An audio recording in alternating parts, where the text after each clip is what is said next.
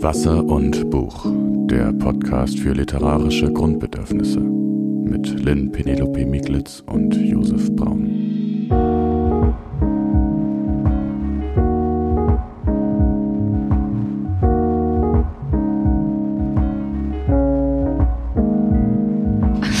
Ich soll anfangen. Wie immer. Wie immer. Ja, wie immer ist gut. Hallo Josef.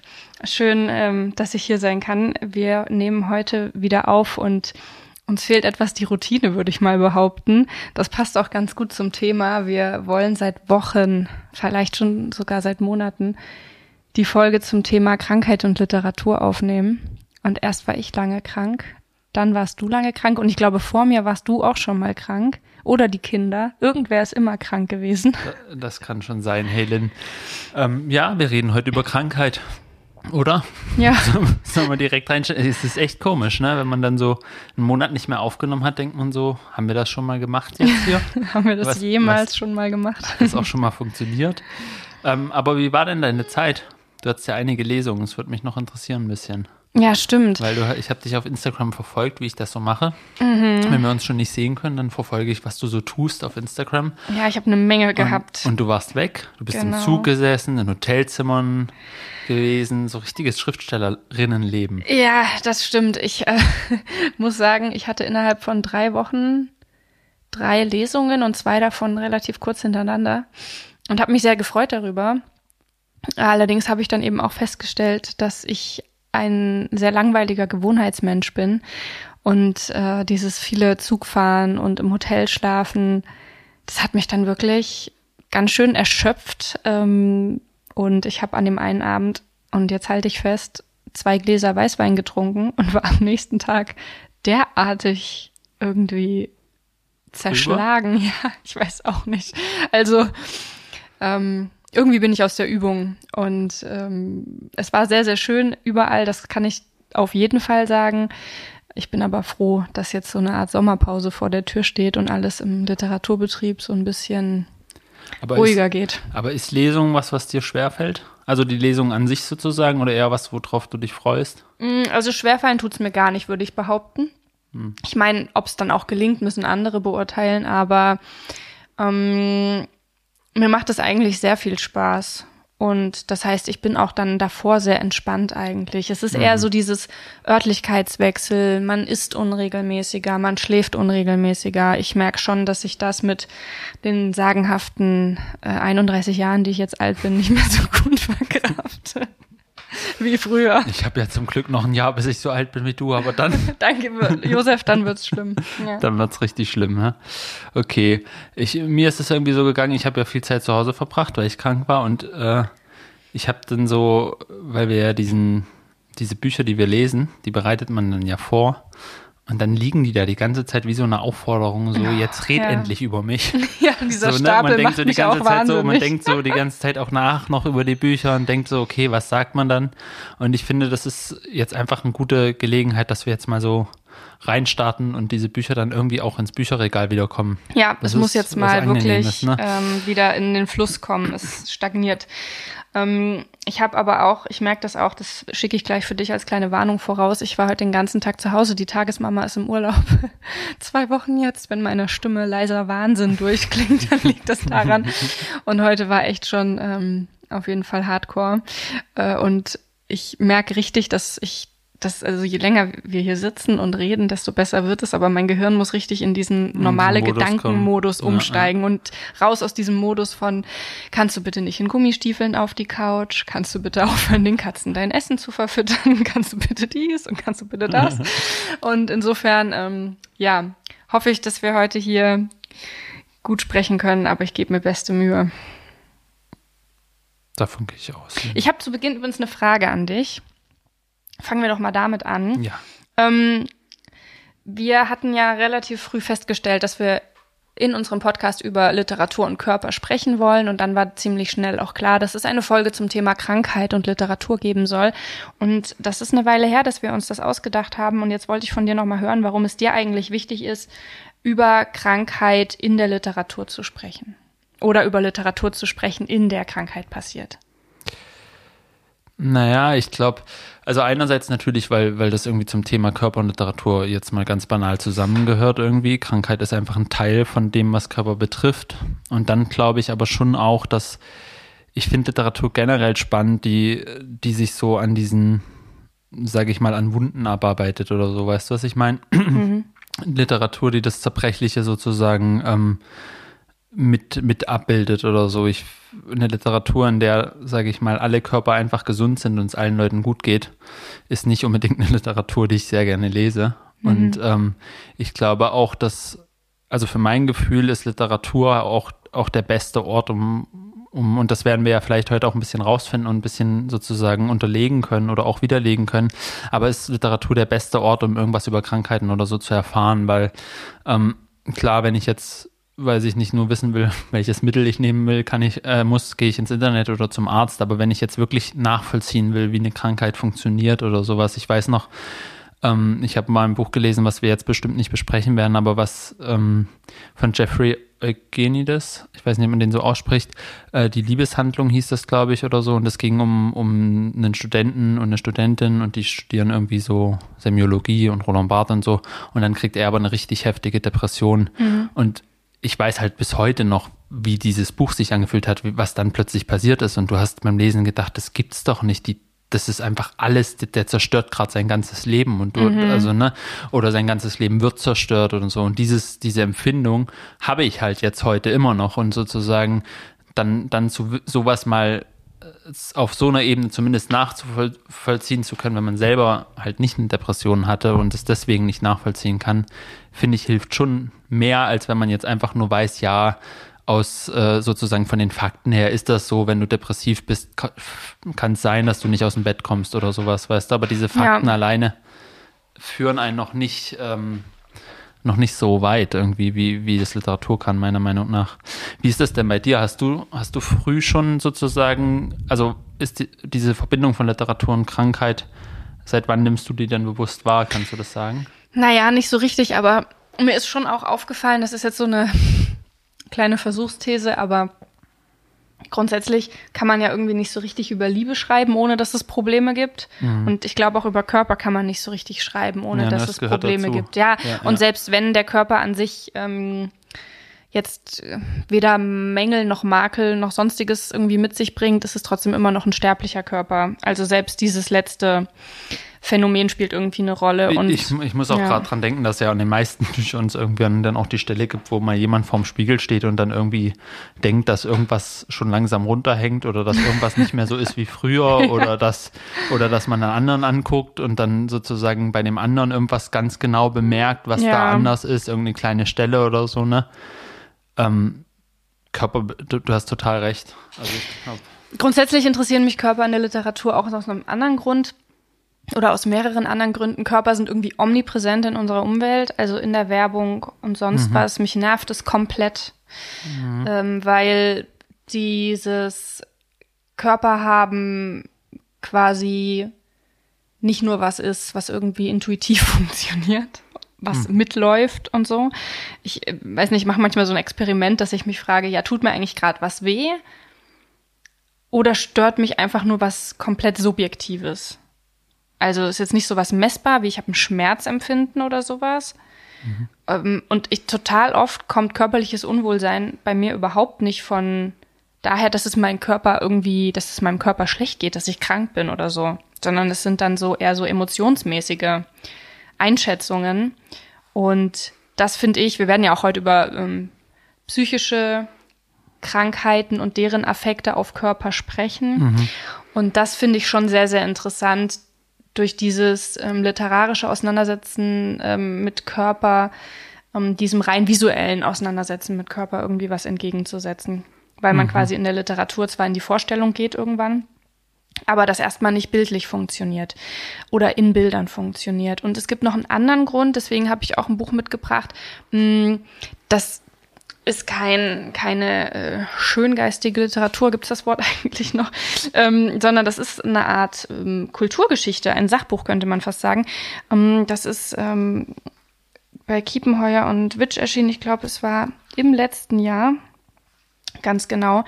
Und ich lese immer noch dran, weil es ähm, im Prinzip ein Buch ist, was man so schön sich in und was man sich auch in kleinen Häppchen zuführen muss und kann. Ähm, in diesem Buch, das heißt Die kranke Frau, wie Sexismus, Mythen und Fehldiagnosen die Medizin bis heute beeinflussen, ähm, geht es eben um historisch und kulturgeschichtlich eingeordnete, äh, aufgearbeitete und ja im Detail betrachtete Fakten rund um das Thema, ich sage jetzt mal Gender und Medizin. Das ist nicht unaktuell. Ähm, ich weiß nicht, wie es dir geht. Ich stoße da immer öfter drüber, dass ähm, klar wird, dass ähm, ja Frauen zwischengeschlechtliche, intergeschlechtliche Personen oder zum Beispiel auch Männer falsch behandelt werden, weil eben die Medizin noch nicht oft genug und noch nicht sinnvoll genug zwischen Geschlechtern unterscheidet oder mhm. zu unterscheiden weiß. Hm, ja, weil, weil auch viele, also die Studienlage ja. ist ja häufig auch so, dass irgendwie dann einfach quasi anhand der Männer geforscht wurde und dann sagt man, okay, gibt es die gleiche Studie zu Frauen und dann gibt es irgendwie nur winzige Versuchsgruppen oder so teilweise, ja. ne? Und ähm, dass auch bestimmte Frauen also das ist das, was mir jetzt viel begegnet, das ist, dass bestimmte Krankheiten wie zum Beispiel Endometriose ja. ähm, einfach ja jetzt so erforscht werden, aber man hätte das auch schon längst erforschen Natürlich. können, weil es ein Riesenthema ist, ja. was viele Frauen betrifft. Aber es ist halt nicht so erforscht worden, weil es sozusagen den weiblichen Körper betrifft und solche Sachen. Und, und das kennt man alles vom Hörensagen und dieses Buch bringt auf, wie viele Seiten sind's? 500, das alles nochmal zusammen. Mhm. Und es ist natürlich. Auch geschichtlich wahrscheinlich ein bisschen. Genau, ne? es, mhm. geht natürlich los mit der Antike, ne? weil sie schreibt ja auch, ich zitiere das mal kurz, die männliche Dominanz und mit ihr die Überlegenheit des männlichen Körpers ist seit der griechischen Antike ein fester Bestandteil der Medizin. Ähm, und ähm, Mythen über den weiblichen Körper und seine Krankheiten halten sich weiterhin mit großer Hartnäckigkeit. Also hier wird im Prinzip alles verhandelt, ähm, was schiefgelaufen ist sozusagen seit der Antike. Und da sind natürlich die üblichen Horrorgeschichten drin. Also das ist sowieso spannend. Ähm, die Rolle der Gebärmutter ist natürlich, also man könnte fast meinen, wenn man das liest, dass die Frau grundsätzlich nur aus ihrer Gebärmutter besteht. Kann man sicherlich auch sehr schöne Schemata dazu finden. Und ähm, dass äh, sämtliche, und das ist tatsächlich auch wörtlich so gemeint, dass sämtliche Krankheiten früher über die Gebärmutter erklärt wurden. Also das heißt, wenn man irgendwie erstickt ist, dann hat einen die Gebärmutter erstickt. Mhm. Oder wenn man sich das Bein gebrochen hat, keine Ahnung, was die Gebärmutter da getrieben hat, aber sie hat irgendetwas getan. Zu und Druck ausgeübt. Ja, es, und, und was halt immer geholfen hat, war auf jeden Fall heiraten und Sex. Ähm, genau, so viel habe ich jetzt auf jeden Fall schon verstanden. Äh, das Ganze geht eben bis äh, in die heutige Zeit ist also wirklich ein unglaublicher Wissensfundus. Ich möchte noch kurz sagen, wer das geschrieben hat, ähm, weil ich sehr begeistert bin von der Arbeit, die diese Frau hier geleistet hat. Sie heißt Eleanor Cleghorn und ist promovierte Kulturhistorikerin, ähm, hat in Oxford gearbeitet, ehe sie dann eben dieses Buch geschrieben hat und da auch ähm, ziemlich viel Recherchearbeit reingesteckt hat. Also man kann, wenn man das Buch vor sich hat, sich das durchaus vorstellen, dass das lange gedauert hat und viel, viel Arbeit war. Ähm, Wie lässt sich denn lesen? Es lässt sich sehr gut lesen. Es ist kein bisschen mühselig. Es ist natürlich hm. schockierend, frustrierend, ja. macht mich manchmal wütend. Aber im Großen und Ganzen ähm, ist es irgendwie so eine Art, ähm, ich sag mal so, ich habe gerade zwei Bücher, die würde ich sagen, sind so ein bisschen ähm, Bibeln für mich geworden gerade und haben eben mit Krankheit zu tun. Und das ist einmal eben dieses Buch, über das ich gerade gesprochen habe, und dann noch die Erschöpfung der Frauen, ähm, wieder die weibliche Verfügbarkeit. Und ähm, hier in beiden Beiträgen geht es darum, wie sich bestimmte Dinge, bestimmte Lebensumstände, bestimmte politische, kulturhistorische und gesellschaftliche Umstände auf Frauenkörper auswirken. Mhm. Und deswegen, ähm, diese beiden Bücher sind also, wenn man sich erstmal grundsätzlich einen Überblick über den Wissensstand verschaffen will, ähm, ja, eine richtig, richtig gute Grundlage. Und die führen mich auch zum dritten Punkt, warum ich Literatur über Krankheiten lesen möchte. Ähm, der dritte und wahrscheinlich wichtigste Punkt ist nämlich der, dass ich ähm, ja, Literatur über kranke weibliche Körper lesen will, weil es eben menschliche Körper sind, deren Perspektive vernachlässigt wurde. Und warum das so ist, sehen wir halt genau dann, wenn wir diese Bücher lesen, wie Die kranke Frau und diese kulturhistorische Einordnung lesen. Also man merkt natürlich wieder, alles hängt miteinander zusammen. Also wenn in der Medizin irgendwie Frauen auf diese und jene Art und Weise behandelt werden, dann schlägt sich das natürlich nieder in der Art und Weise, wie wir darüber schreiben. Und, und nicht nur ja. Frauen, ich glaube, also das ist sozusagen der ein relativ krasser Fall und du hast ja auch gesagt, bei, bei ähm, Intergeschlechtlichkeit und anderen Themen, sozusagen Trans-Themen und so, ist es ja auch nochmal, das ist auch so ein Fall, wo eben viel zu wenig drüber äh, geredet wird oder Auch wo Race jetzt, wo, wo jetzt mehr drüber geredet wird. Man kann es Ja. ja. auch sozusagen, wenn man es positiv sehen möchte, dann kann man sagen, endlich, es fängt ja an und es gibt jetzt Ja. die Bücher. Also wer jetzt sozusagen sagt, das gibt's nicht, der, der bemüht sich auch nicht Ja. genügend, das rauszufinden. Man kann es jetzt, man kann jetzt solche Bücher finden und hoffentlich gibt's auch immer mehr. Ähm, ich glaube, das ist der eine Aspekt und der andere Aspekt ist aber, dass Krankheit generell auch, und also wir haben ja darüber geredet, dass sozusagen kranke Körper und dass das in der Literatur immer vorkommt und so, das stimmt aber auch nur bis zu einem gewissen Teil. Ja. Wenn man jetzt wirklich denkt, wie viele Bücher habe ich gelesen, wo wirklich eine Behinderung vorkommt, Mhm. anders als dass jetzt einer mit dem Stock gehen muss oder mal im Rollstuhl sitzt oder so, wirklich eine Behinderung, die ich wirklich sozusagen nachempfinde und wo die Figur, die Protagonistin, der Protagonist oder so das hat, ähm, dann ist das auch schon wieder verschwindend gering, Mhm. ne? Oder wo wirklich, sage ich mal, jemand beschrieben wird, der, der ein bestimmtes Problem einfach mit seinem Körper hat, das dann immer wieder auftaucht. Aber da so muss ich äh, alle, die jetzt gerade zuhören, an unsere Folge verweisen, die wir, welche war denn das, ähm, wo wir Jacques Lusseron zum Beispiel besprochen haben. Genau, ja, ja, total. Es gibt, es gibt auch diese Mhm. Ja. Literatur, das will ich gar nicht sagen, aber ich glaube auch Krankheit ist ein, ist ein Bereich, sozusagen auf der einen Seite taucht es schon auf, Hm. aber so, es ist trotzdem auch, auch immer noch so ein Bereich, der auch gerne sowieso schon ausgegrenzt wird. Und wenn es dann noch um Ja. den weiblichen Krankenkörper geht, wie du gesagt hast, ist es dann sozusagen nochmal eine Steigerung Da davon. stimme ich dir komplett ne? zu. Also in diesem Buch hat sie auch, ähm, hier Eleanor Cleckhorn hat in ihrem Buch zum Beispiel auch Statistiken dazu, wie es natürlich ne, wieder ist äh, mit Mehrfachmarginalisierung. Mhm. Also zum Beispiel natürlich auch der weibliche schwarze Körper, der in der Medizin extrem vernachlässigt wird, dass zum Beispiel sogar die Kindersterblichkeit höher ist, weil diesen Frauen einfach kein Gehör geschenkt wird. Ähm, aber was man vielleicht noch dazu sagen muss, es ist natürlich, du hast total recht, manche Bücher gibt es, sie werden trotzdem irgendwie, ja, oftmals nicht so wahrgenommen. Man muss aber auch ganz klar sagen, das Problem ist, wenn wir heute über Perspektiven sprechen, die neu sind oder die wir, die neu sind, weil wir sie jetzt erst wahrnehmen, ähm, dann müssen wir ganz klar sagen, wenn wir seit der Antike irgendwie damit zu tun haben, dass das Narrativ von marginalisierten Gruppen in Bezug auf Körperlichkeit irgendwie ähm, unterdrückt wurde, dass natürlich, obwohl das Thema jetzt aufkommt, wir so richtig viel Nachholbedarf haben. Also, dass eben wir jetzt viele, viele, viele Bücher brauchen, die das machen. Weil es gibt ja immer schnell den Vorwurf von, ja, muss jetzt noch jemand darüber schreiben? Das machen gerade alle. Ja, unbedingt bitte. Weil wir können diese ganzen Jahrhunderte irgendwie nicht mit äh, irgendwie einem Frühjahrsprogramm ungeschehen machen sozusagen, sondern wir brauchen ganz, ganz viel Literatur dazu, damit sich auch ähm, das Bild irgendwie wandeln kann. Das passiert halt einfach sehr, sehr langsam. Und natürlich ist dann auch die Frage, ganz konkret jetzt über Krankheit gesprochen, welcher Mediziner, welche Medizinerin im Idealfall sich das zu Herzen nimmt oder aus, auf der Basis anderer Grundlagen eben das dann in die Realität überführt. Aber da habe ich natürlich große Hoffnungen in die Literatur, wie immer. Aber was, was wären denn die Hoffnungen? Also was würdest du dir konkret wünschen sozusagen an der Stelle? Na, ich wünsche mir eigentlich, dass ähm, alle möglichen Krankheiten Eingang in die Literatur finden und dass sie dann so omnipräsent sind, dass Leute darüber sprechen und dass dann auch, ähm, ich wünsche mir, glaube ich, zweierlei. Ich wünsche mir, dass Leute, die mh, jetzt in dem Fall ganz konkret heute zur heutigen Folge im Fall einer Krankheit irgendwie in Arztpraxen selbstbewusster sein können und selbstbewusster einfordern können, was ihnen zusteht. Gehör, Behandlung und so weiter.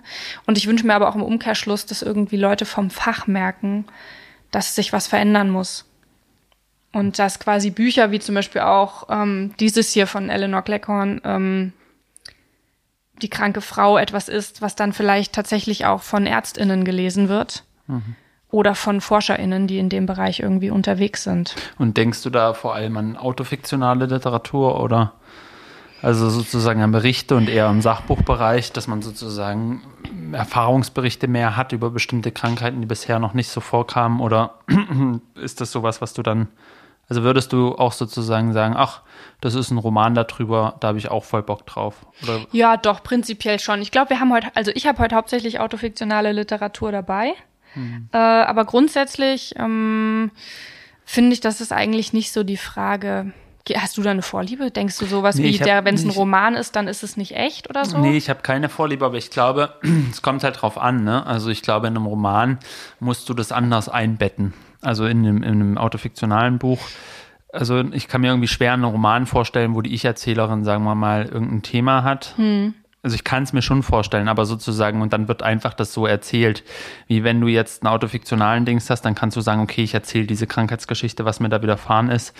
Ähm, und ich habe einfach nur, was, was ich sozusagen, die Ebene, über, der, über die ich jetzt gerade die ganze Zeit nachdenke, während du das erzählst, ist, dass ich glaube, und da werden wir auch vielleicht später bei Anne Boyer oder Boyer, ich weiß nicht genau, ähm, nochmal drauf kommen, nämlich die Tatsache, dass Krankheit und Tod generell Themen sind, die marginalisiert sind, also auch als Themen sozusagen. Eine ja. andere Marginalisierung natürlich, also ich will das jetzt nicht so vergleichen, aber sozusagen thematisch beschäftigen wir uns, solange wir gesund sind, ähm, einfach nicht so gern mit der Krankheit und ja. mit dem sozusagen, was schiefgehen kann oder sowas. Das ist ein Thema, wenn man krank ist, dann sucht man danach, nach Büchern, die darüber han von handeln. Wenn Bekannte krank sind plötzlich oder schwer erkranken.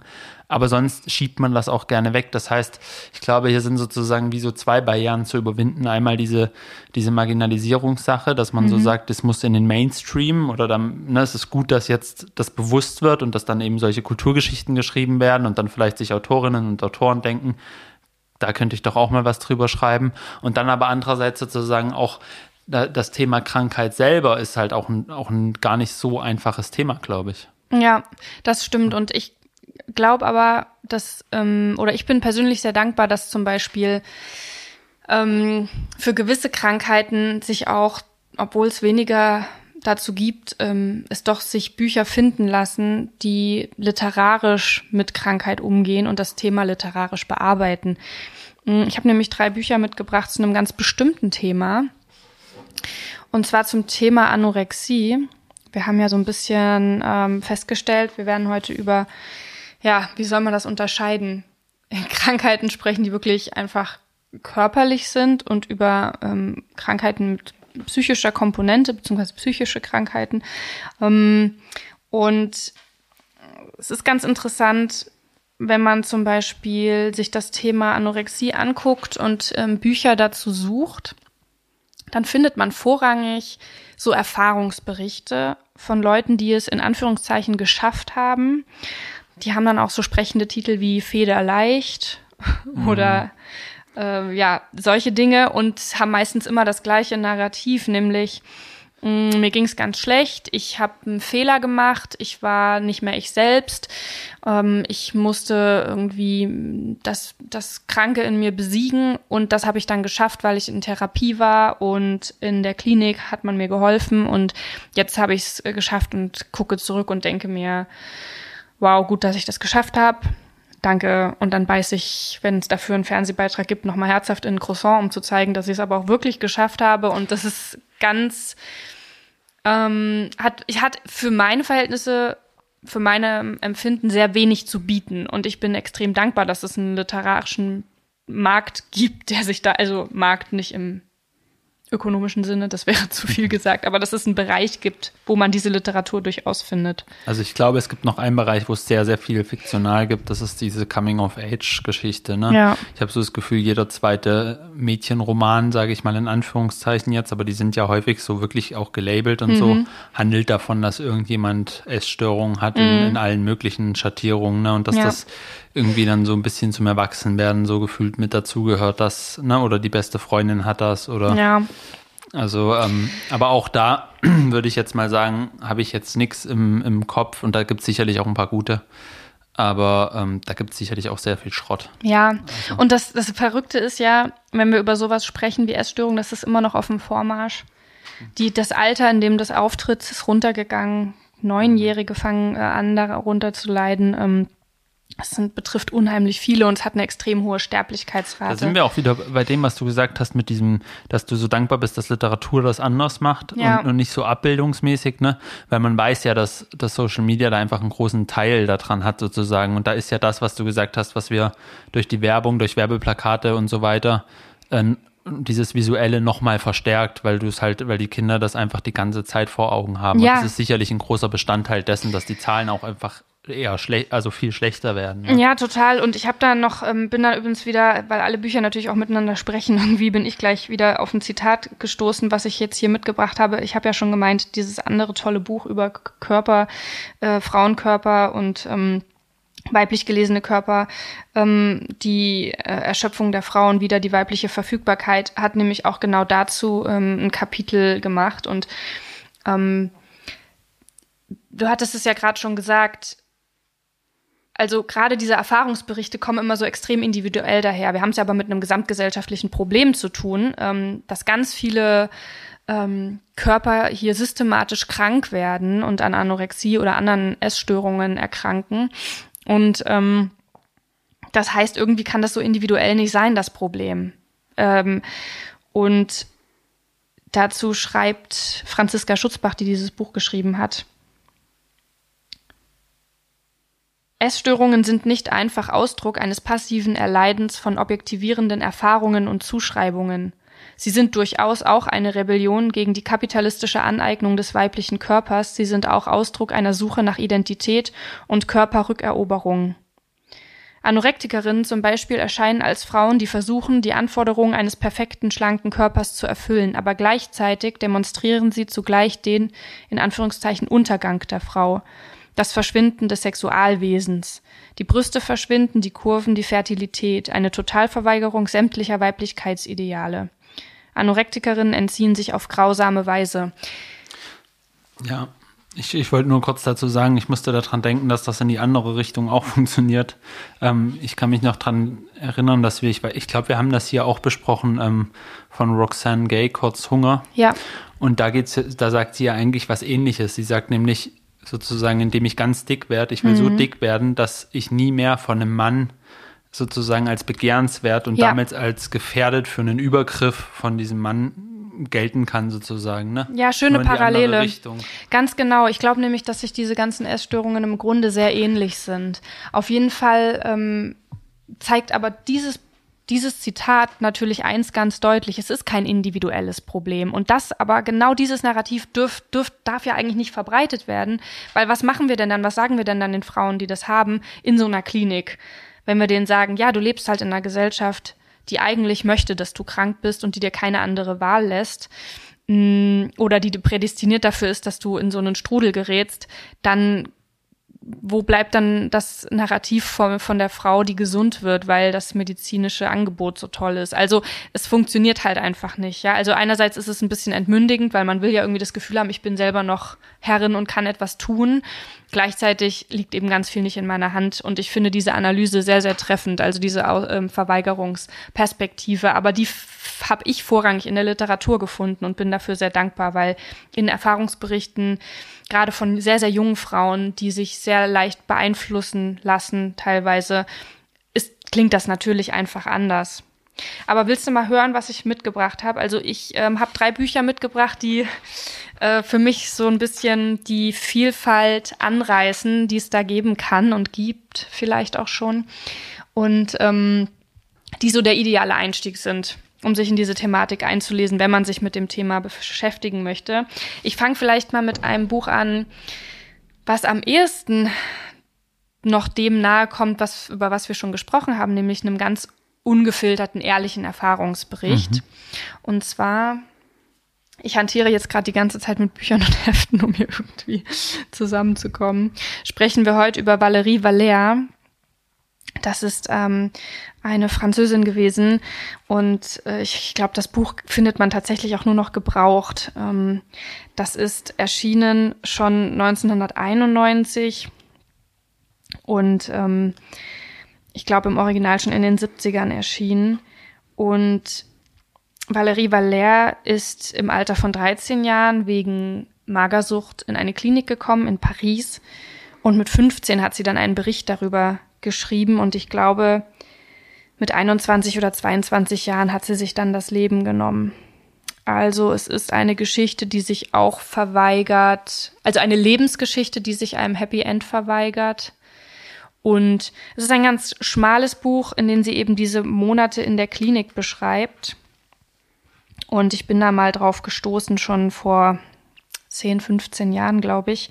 Und das habe ich immer durch jeden Umzug mitgenommen, weil das eben ein Buch ist, was so ganz anders funktioniert als diese anderen Berichte. Ähm, sie hat es, diesen Bericht, das Haus der verrückten Kinder genannt.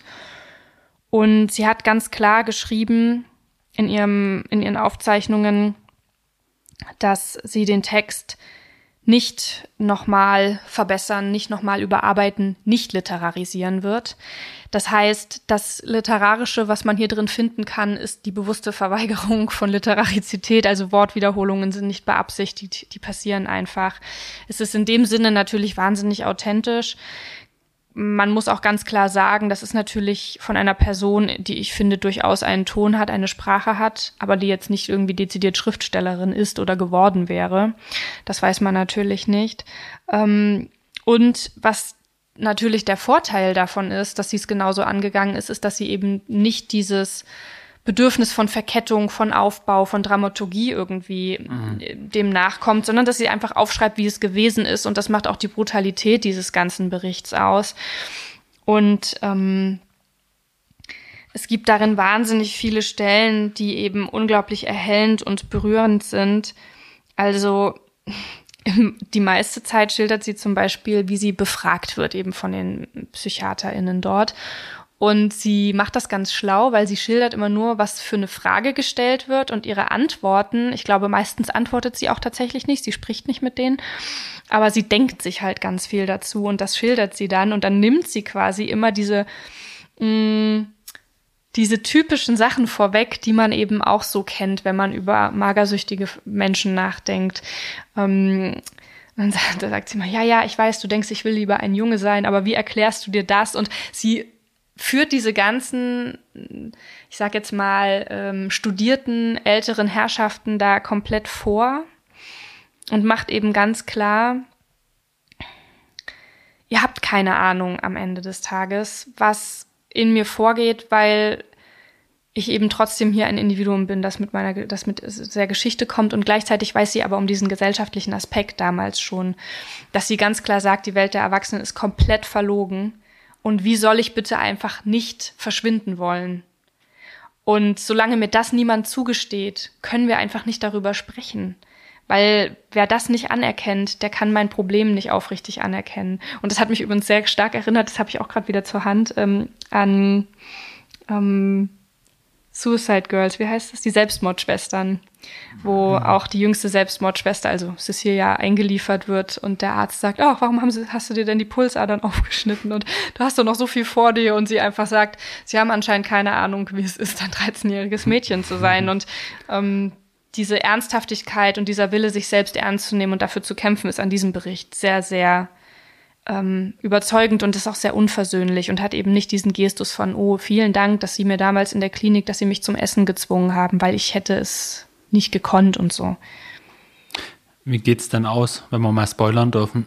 Also sozusagen, du hast gesagt, sie beschreibt, also wie ihr Leben ausgeht, hast du ja gesagt, aber ähm, sie beschreibt ja diesen Klinikaufenthalt. Ja. Wie geht sie aus der Klinik raus? Gilt sie dann von, von Klinikseite als geheilt? Oder, oder bricht sie es ab? Oder brechen sie ihre Eltern ab? Oder was ist sozusagen die, ähm, wie, wie, wie, wie schließt sie das ab? Also es ist natürlich eine Weile her, dass ich das gelesen habe ähm, und ich kann mir auch diesen, mh, diese Inhalte quasi nicht ähm, immer wieder sozusagen salopp gesagt reinfahren, weil das natürlich auch mhm. ähm, sehr affizierend ist irgendwie. Aber wenn ich mich recht erinnere, ist es genau so, dass sie ähm, man muss dazu wissen, das ist auch nicht so, dass das jetzt großartig anders läuft. Das pauschalisiere ich jetzt mal so, auch wenn ich natürlich ähm, nicht vom Fach bin. Aber das große Problem ist oft an diesen Kliniken, dass die natürlich sehr restriktiv arbeiten. Das mhm. heißt, ähm, im Prinzip sind die würdeverletzend und vielleicht sogar menschenrechtsverletzend. Ich weiß es nicht. Äh, alles natürlich im zugunsten der der Gesundheit, sage ich jetzt mal. Mhm. Aber das heißt, die Kinder dort dürfen ihre Angehörigen nicht sehen, bis sie ein Gewicht, mhm. ge gewisses Gewicht haben. Sie dürfen ihr Zimmer nicht verlassen, bis sie ein bestimmtes Gewicht erreicht haben. Alles läuft über Restriktionen einer gewissen Zahl auf der Waage, das muss man ganz klar so sagen. Mhm. Und ähm, sie werden im Prinzip gezwungen. Und diesen Zwang, den kann, dem kann sie sich natürlich nicht ewig erwehren. Und das ist ja auch das Problem, warum da die, die Rückfallquote so groß ist bei Anorexie, mhm. dass eben die Kinder oder die jungen Menschen, die das durchmachen, sagen, gut, dann nehme ich halt zu, dann habt ihr eure Zahl. Und meistens ist das da so überlaufen, dass es halt nicht unüblich ist, dass man das relativ gut vorspielen kann. Dann sagt man halt, ich habe das jetzt verstanden, alles klar, ich bin jetzt bin jetzt normalgewichtig, dann werden die Leute entlassen. Vielleicht in ein Format, wo sie noch einmal wöchentlich zu einer Therapie gehen oder so, aber können dann im Prinzip sofort wieder abnehmen. Und so hat sie das dann eben auch gemacht. Sie hat sich daraus sozusagen befreit dadurch. Und zwar aber klar, dass das keine Heilung ist, sondern es ging ihr dann weiterhin schlecht und ähm, sie mhm. ist sehr schnell wieder sehr, sehr ähm, untergewichtig geworden und hat sehr viel körperliche Probleme bekommen. Ja, aber es wunderte mich auch nicht dann am Ende, dass dieses, mh, hm, dass diese Person, das ist ja nun wirklich ein kein autofiktionaler, sondern autobiografischer Bericht und dass ähm, dieses Kind dann zu einer Frau heranwächst, die letztendlich sich das Leben nimmt. Das ist einfach, steckt hier sehr, sehr viel schon drin von diesem Schmerz und von aber einer sehr großen Klugheit eben auch. Mhm. Zeigt doch ein bisschen, finde ich, dass man natürlich, wenn es um Krankheit geht und wir von Literatur sprechen, den Literaturbegriff nicht zu eng fassen darf, wahrscheinlich, wenn man bestimmte Perspektiven drin haben ähm, möchte, weil natürlich nicht unbedingt zwangsweise jetzt die allerbesten Schriftsteller oder Schriftstellerinnen an was Bestimmten erkranken, sondern es geht dann erstmal darum, also es kann natürlich sein, hm. schön, wenn es zusammentrifft, aber es ist nicht, Sehr schön. es ist nicht zwangsläufig so, ne? Und gerade ja. wenn es dann sich um, um Jugendliche handelt, das ist der Punkt, ähm, ne? ne? Ja. ne? Dann, dann ist es einfach und dann ist aber dieses Authentische, und ich habe darüber nachgedacht, dass für mich Literatur ist immer auch ja eine Kommunikation, ne? Man will was mitteilen anderen ja. Menschen. Und wenn sozusagen man was hat, was so dringlich ist wie bei ihr, dann ist es manchmal auch nicht so schlimm, wenn es nicht mega gut gearbeitet ist. Also sozusagen im Sinne von so extrem durchdacht und was weiß ich ja. was, sondern dann ist einfach diese Dringlichkeit teilt sich dann so mit, dass man dass die Wiederholung und so und was man sonst anstreichen würde und wo man sagen würde, erzähl's doch geradliniger, erzähl's doch so, mach's doch, baust doch auf, das würde ich nicht schon jetzt sagen, ja, genau. dass das alles keine Rolle spielt, weil diese nee. Dringlichkeit teilt sich ja mit. Richtig. Und, und dann sozusagen kann das Leseerlebnis auch trotzdem ich habe auch schon ein paar Bücher gelesen, die auch sozusagen aus so einem Erfahrungsding raus sind und nicht so sehr aus so einem literarischen, stilistischen, mhm. großen Können. Ähm, und dann teilt sich aber diese Dringlichkeit, die teilt sich dir mit. Und dann ist das sozusagen, kann das genauso funktionieren, ja. wie halt sonst die Form funktioniert. Ist bei Valérie Valère auch der Fall, ähm, weil natürlich sie macht ja eine Totalverweigerung auf ganzer Linie. Und das zeigt sich ja dann auch literarisch in dem Verfahren das alles aufzuschreiben und sich dann damit nicht mehr zu befassen, weil man das nicht für weige LeserInnen irgendwie angenehmer machen will oder lesbarer. Und das finde ich sehr konsequent. Nichtsdestotrotz wäre ich sogar davon ausgegangen, dass sie wirklich noch was hätte machen mhm, können mhm. damit.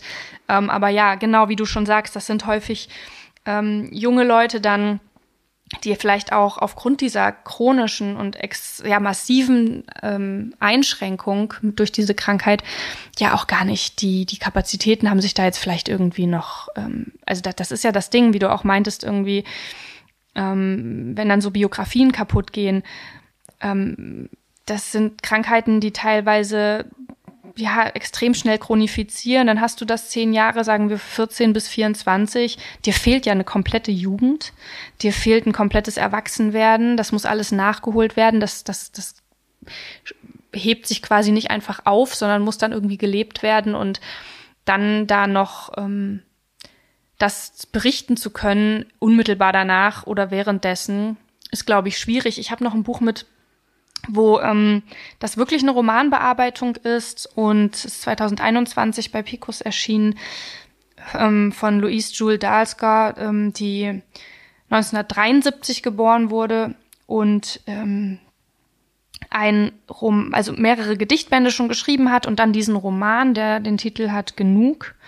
Und es geht darin eben um eine junge Frau nach dem Schulabschluss und die sich so langsam reinmorft in das Erwachsenenleben und dann innerhalb ähm, eines Jahres mehr als die Hälfte ihres Körpergewichts verliert. Also eine massive körperliche Veränderung, ähm, massive Konsequenzen gesundheitlich, die dann mehrfach in Kliniken ist und eben auch nicht so einen geradlinigen Weg aus dieser Krankheit raus hat. Das ist ja das, was wir uns von Krankheit immer wünschen. Man ist gesund, dann wird man krank und dann wird man wieder gesund, aber das schon alleine auch der Weg, bis man mal weiß, was mit einem selber los ist, extrem langwierig und verworren sein kann, ganz zu schweigen von der Heilung, ähm, ist natürlich klar. Ähm, dieser Text funktioniert ganz, ganz anders. Wir haben hier einen Text, der, ähm, guck mal, ich zeig dir das mal, der hat so teilweise ähm, Scans drin von Behandlungsdokumenten. Mhm. Da sind ähm, Aufzeichnungen von Gesprächen drin oder ähm, ja so Notizen, ambulantes Gespräch vom 17.12.98. Also spielt natürlich auch mit dieser Realismusebene, dass es auf jeden Fall genauso passiert ist.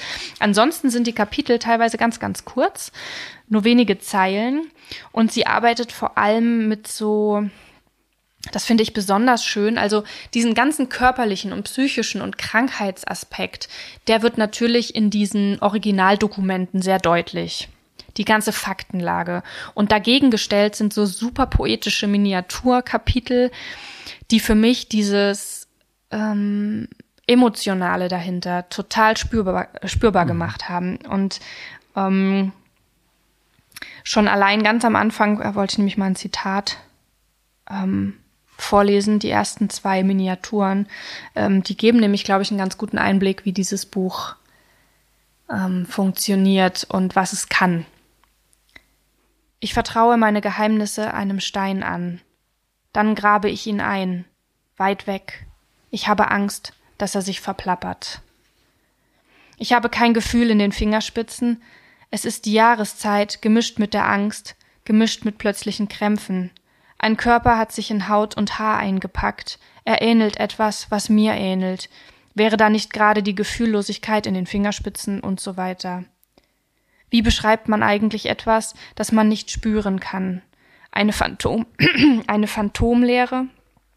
Ich schreibe, da ist etwas tief innen in der Mitte, das nicht weh tut. Und so zieht sich das halt durch und das ist immer wieder auch ähm, sehr lustig und humorvoll, aber auf so eine ganz berührende Art und Weise. Oder ein Stück habe ich mir noch markiert, was ich dir nicht vorenthalten wollte. Ich lese auch sehr viel über Eulen. Ich finde es spannend, dass ihre Augen so tief liegen und sie ihren Nacken sehen können. Ich schreibe eine Geschichte über eine Eule, die Ulla mit Vor- und Nachnamen heißt. Ich heiße Ulla Ulla, schreibe ich, aber die meisten nennen mich nur Ulla. Und ähm, ja, das ist ganz berührend, weil dieses Buch sich eben traut, mehr als nur das zu beschreiben, was ganz offensichtlich mit dieser Krankheit zu tun hat. Also mhm. ja, es geht ganz viel darum, aber es geht eben auch um diese Sachen und dadurch wird die Person, die das betrifft, so unheimlich greifbar. Und man merkt eben auch, hier ist ein Mensch, der krank ist. Hier ist keine Krankheit, und die muss auch nicht irgendwie ausgemerzt werden. Das ist ja oft so ein Narrativ, so das muss ich jetzt loswerden, irgendwie mir mhm. abtrotzen, gerade bei psychischen Geschichten, sondern da ist halt ein Mensch mit ganz spezifischen Gedanken. Ja, ich habe auch das Gefühl, wenn du das so vorliest, äh, man solche Bücher schaffen so gewissermaßen so eine so eine Atmosphäre der Krankheit oder dessen, was es bedeuten könnte, mit so einer Krankheit zu leben oder mit so einer Krankheit umzugehen. Ja, und so ein ne? Wahrnehmungskosmos genau, einfach, ne? Genau, dass man da so eintaucht. Und nicht so sehr über das Narrativ unbedingt, also nicht so sehr über dieses, wie bei dem Buch davor, wo hm. man sozusagen trotzdem ein klares Narrativ hat von ich komme in die Klinik, ich gehe aus der Klinik ja. und was passiert dazwischen, ähm, sondern eben so durch diese Mischung und dieses poetische, eher dieses, man taucht in dieses Bewusstsein so ein bisschen. Ja, total. In, in diese, ne, und, und versucht diese Erfahrungen erfahrbar zu machen sozusagen. Es ist ja auch so spannend, finde ich, gerade bei psychischen Krankheiten oder sagen wir mal vielleicht grundsätzlich bei Krankheit. Entweder sie kommt von der Psyche her und wirkt sich dann auf den Körper aus, oder sie kommt vom Körper her und wirkt sich dann mhm. auf die mhm. Psyche aus. So, die Richtung gibt's ja, äh, diese Richtung gibt es ja. Das heißt, irgendwie ist immer alles beteiligt. Das heißt, je länger man krank ist, desto mehr wird man ja auch davon beeinflusst im Denken. Hm, total. Und und ich finde halt eben genau, das ist auch so eine große Chance, die da Literatur hat, das wirklich herauszustellen. Und mir ist auch aufgefallen, dass, ähm, wir haben es jetzt bei dem Roman genug schon so ein bisschen gehört, das ist sehr kurz, das ist teilweise sehr poetisch und gerade die Lyrik kann da natürlich auch sehr viel leisten und das deswegen ist das dritte, was ich dir heute dazu noch vorstellen wollte, ein ähm, Gedicht mit dem Titel Lynn Meyer in Klammern gestorben 2019, das in dem Band In die Wälder gehen, Holz für ein Bett klauen von ähm, Martina Hefter erschienen ist. Das ähm, Buch habe ich quasi äh, ja, durch Zufall kann man vielleicht nicht sagen, aber ich habe mal dazu einen Buchsalon gehabt, wo ich mit KollegInnen in der Moritzbastei über mehrere Bücher gesprochen habe. Neuerscheinungen, das hier war auch dabei. Es ist 2020 erschienen bei Cookbooks und ähm, wie gesagt, es ist äh, ein Band mit mehreren äh, Gedichten und auch Gedichtzyklen und einer davon ist eben der schon angesprochene. Und der passt ganz, ganz super zur heutigen Folge. Und ähm, also ich weiß, dass dieser Text jetzt immer noch ein Nachleben hat, weil der auch als Performance ganz viel stattgefunden hat in den letzten Monaten in verschiedenen Städten. Ich habe es leider nie geschafft hinzugehen, ähm, aber diesem Text bin ich sehr, sehr verbunden und ähm, ich finde, gerade bei, bei Lyrik sollte man einfach mal hören. Ich lese dir mal was aus dem Anfang vor. Ich bin Lynn Meyer. Okay, ich war Lynn Meyer. Ich spreche das im Fatsuit, damit niemand in Ohnmacht fällt an diesem wunderbaren Abend. Guten Abend und herzlich willkommen. Es geht los. Eines Tages, ich bin 13, stehe ich im Schlafzimmer meiner Eltern vor dem verspiegelten Schrank. Ich sehe, wie mein Bauch zu weit raussteht, ebenso Nase, die Äpfel vorne, dabei gibt's keine Äpfel bei mir nichts zu holen, das weiß ich jetzt von Fotos. Aber ich sehe es an diesem Tag als meine Wahrheit an, ausbeulen, in die Welt tragen, angefasst werden, nicht mit mir.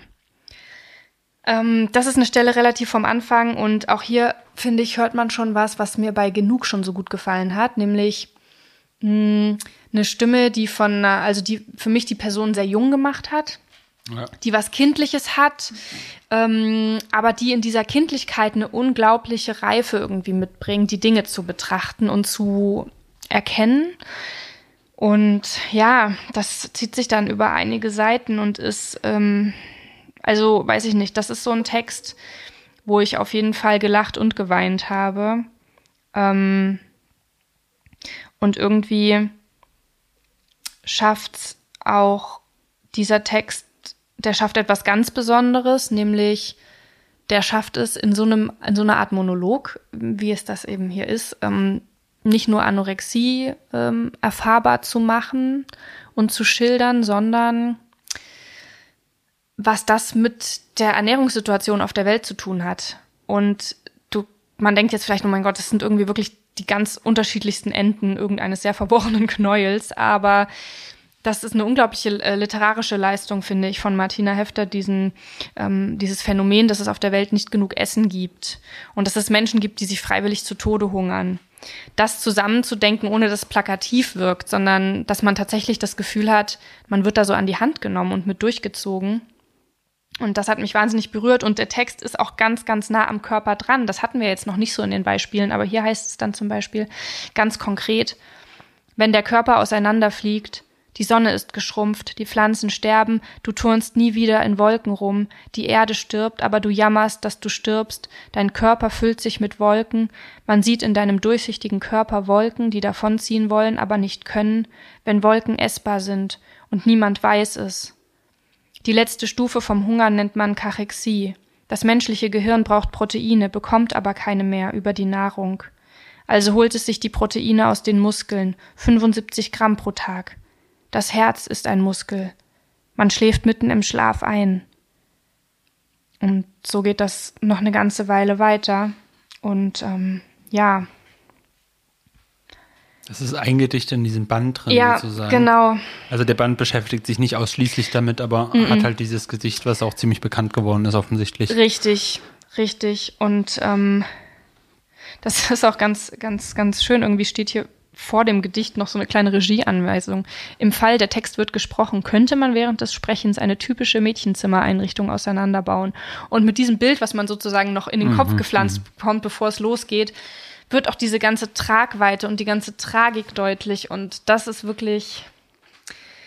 Also ich, ich sage das vielleicht auch noch mal aus einer anderen Perspektive. Man kennt immer jemanden, der irgendwie mit sowas zu, zu kämpfen hat oder Angehörige und man weiß nicht, welche Worte sind jetzt richtig oder wie auch immer. Und ich glaube, sich sowas anzuschauen oder sowas weiterzugeben wie diese Bücher, das macht irgendwie schon ganz viel Sinn, um mhm. eben auch zu zeigen, dass man Menschen ernst nimmt und eben nicht wieder auszupacken mit diesen ganzen gängigen Narrativen von, okay, gerade bei jungen Frauen, denen muss man jetzt irgendwie die Mündigkeit absprechen, weil die können nicht für sich sorgen und das sieht man ja, die sind jetzt überhaupt nicht mehr zurechnungsfähig und so weiter.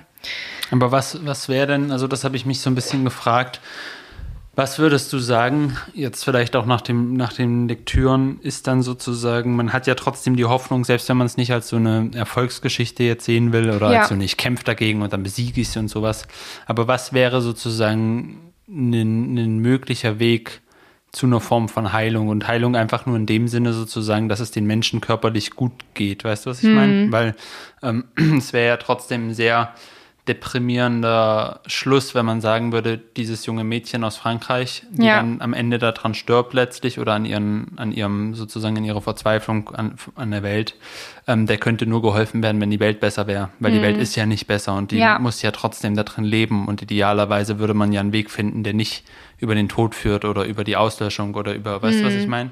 Ja, es ist eine Riesenfrage. Ich kann, glaube ich, ähm ich glaube, das ist so eine große Frage, dass ich es lieber aus einem ganz persönlichen Standpunkt beantworte, weil ich mich mhm. sonst viel zu weit aus dem Fenster ja, lehne. Ich, ich kann da ja mal für mich drauf antworten. Also ähm, wir hatten es auch schon vorhin, als wir uns unterhalten haben, da habe ich das auch gesagt. Ich beschäftige mich mit dem Thema einfach nach wie vor viel, weil ich selber in meiner Jugend ähm, Anorexie hatte und ähm, grundsätzlich, je länger man das hat, desto geringer sind die Chancen, dass man das heilen kann sozusagen. Und ich würde auch mal davon ausgehen, dass grundsätzlich fast immer eine Rückfallgefahr in gewisser Weise besteht, weil das eben, und das sieht man an den Büchern ganz schön, ganz eng verwoben ist mit Denken und Identität und einer Art, die Welt zu sehen zum Beispiel. Und ähm, ich glaube, was ähm, Bücher da zeigen können oder auch mir gezeigt haben, ist, dass es eben auch so wichtig ist zu verstehen, dass diese Definition, was krank und was gesund ist, natürlich auch nicht immer irgendwie für die gemacht sind, die an Krankheiten leiden. Und das sehen wir dann auch an Büchern wie Die kranke Frau, wo das nochmal seit der Antike irgendwie aufgedröselt wird. Und ich glaube, was Literatur da kann, ist zu zeigen, dass man einen eigenen Weg finden muss damit und dass man sich vertrauen darf und dass man sich selbst tatsächlich am besten kennt. Und ja, es gibt körperliche Zustände, in denen man nicht mehr Herr der oder Herrin der eigenen Sinne ist und Hilfe braucht, ganz klar.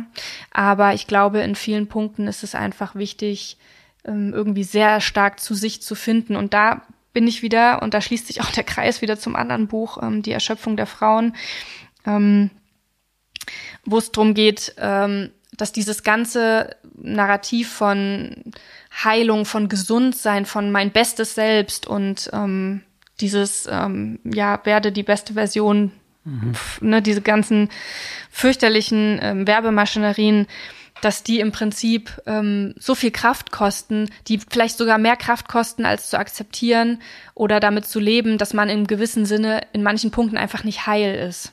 Mhm. Und da gibt es ein sehr schönes Zitat ähm, aus diesem ähm, Buch von Christina Schutzbach, Franziska Hups, Franziska Schutzbach, wo sie schreibt, viele AktivistInnen, ich zähle mich selbst ebenfalls dazu, plädieren deshalb, und mit deshalb meint sie jetzt eben dieses ganze Narrativ von Heilung und einem gesunden Körper, plädieren deshalb für mehr Negativität, für mehr Nein, für schlechte Laune, für Wut und Melancholie.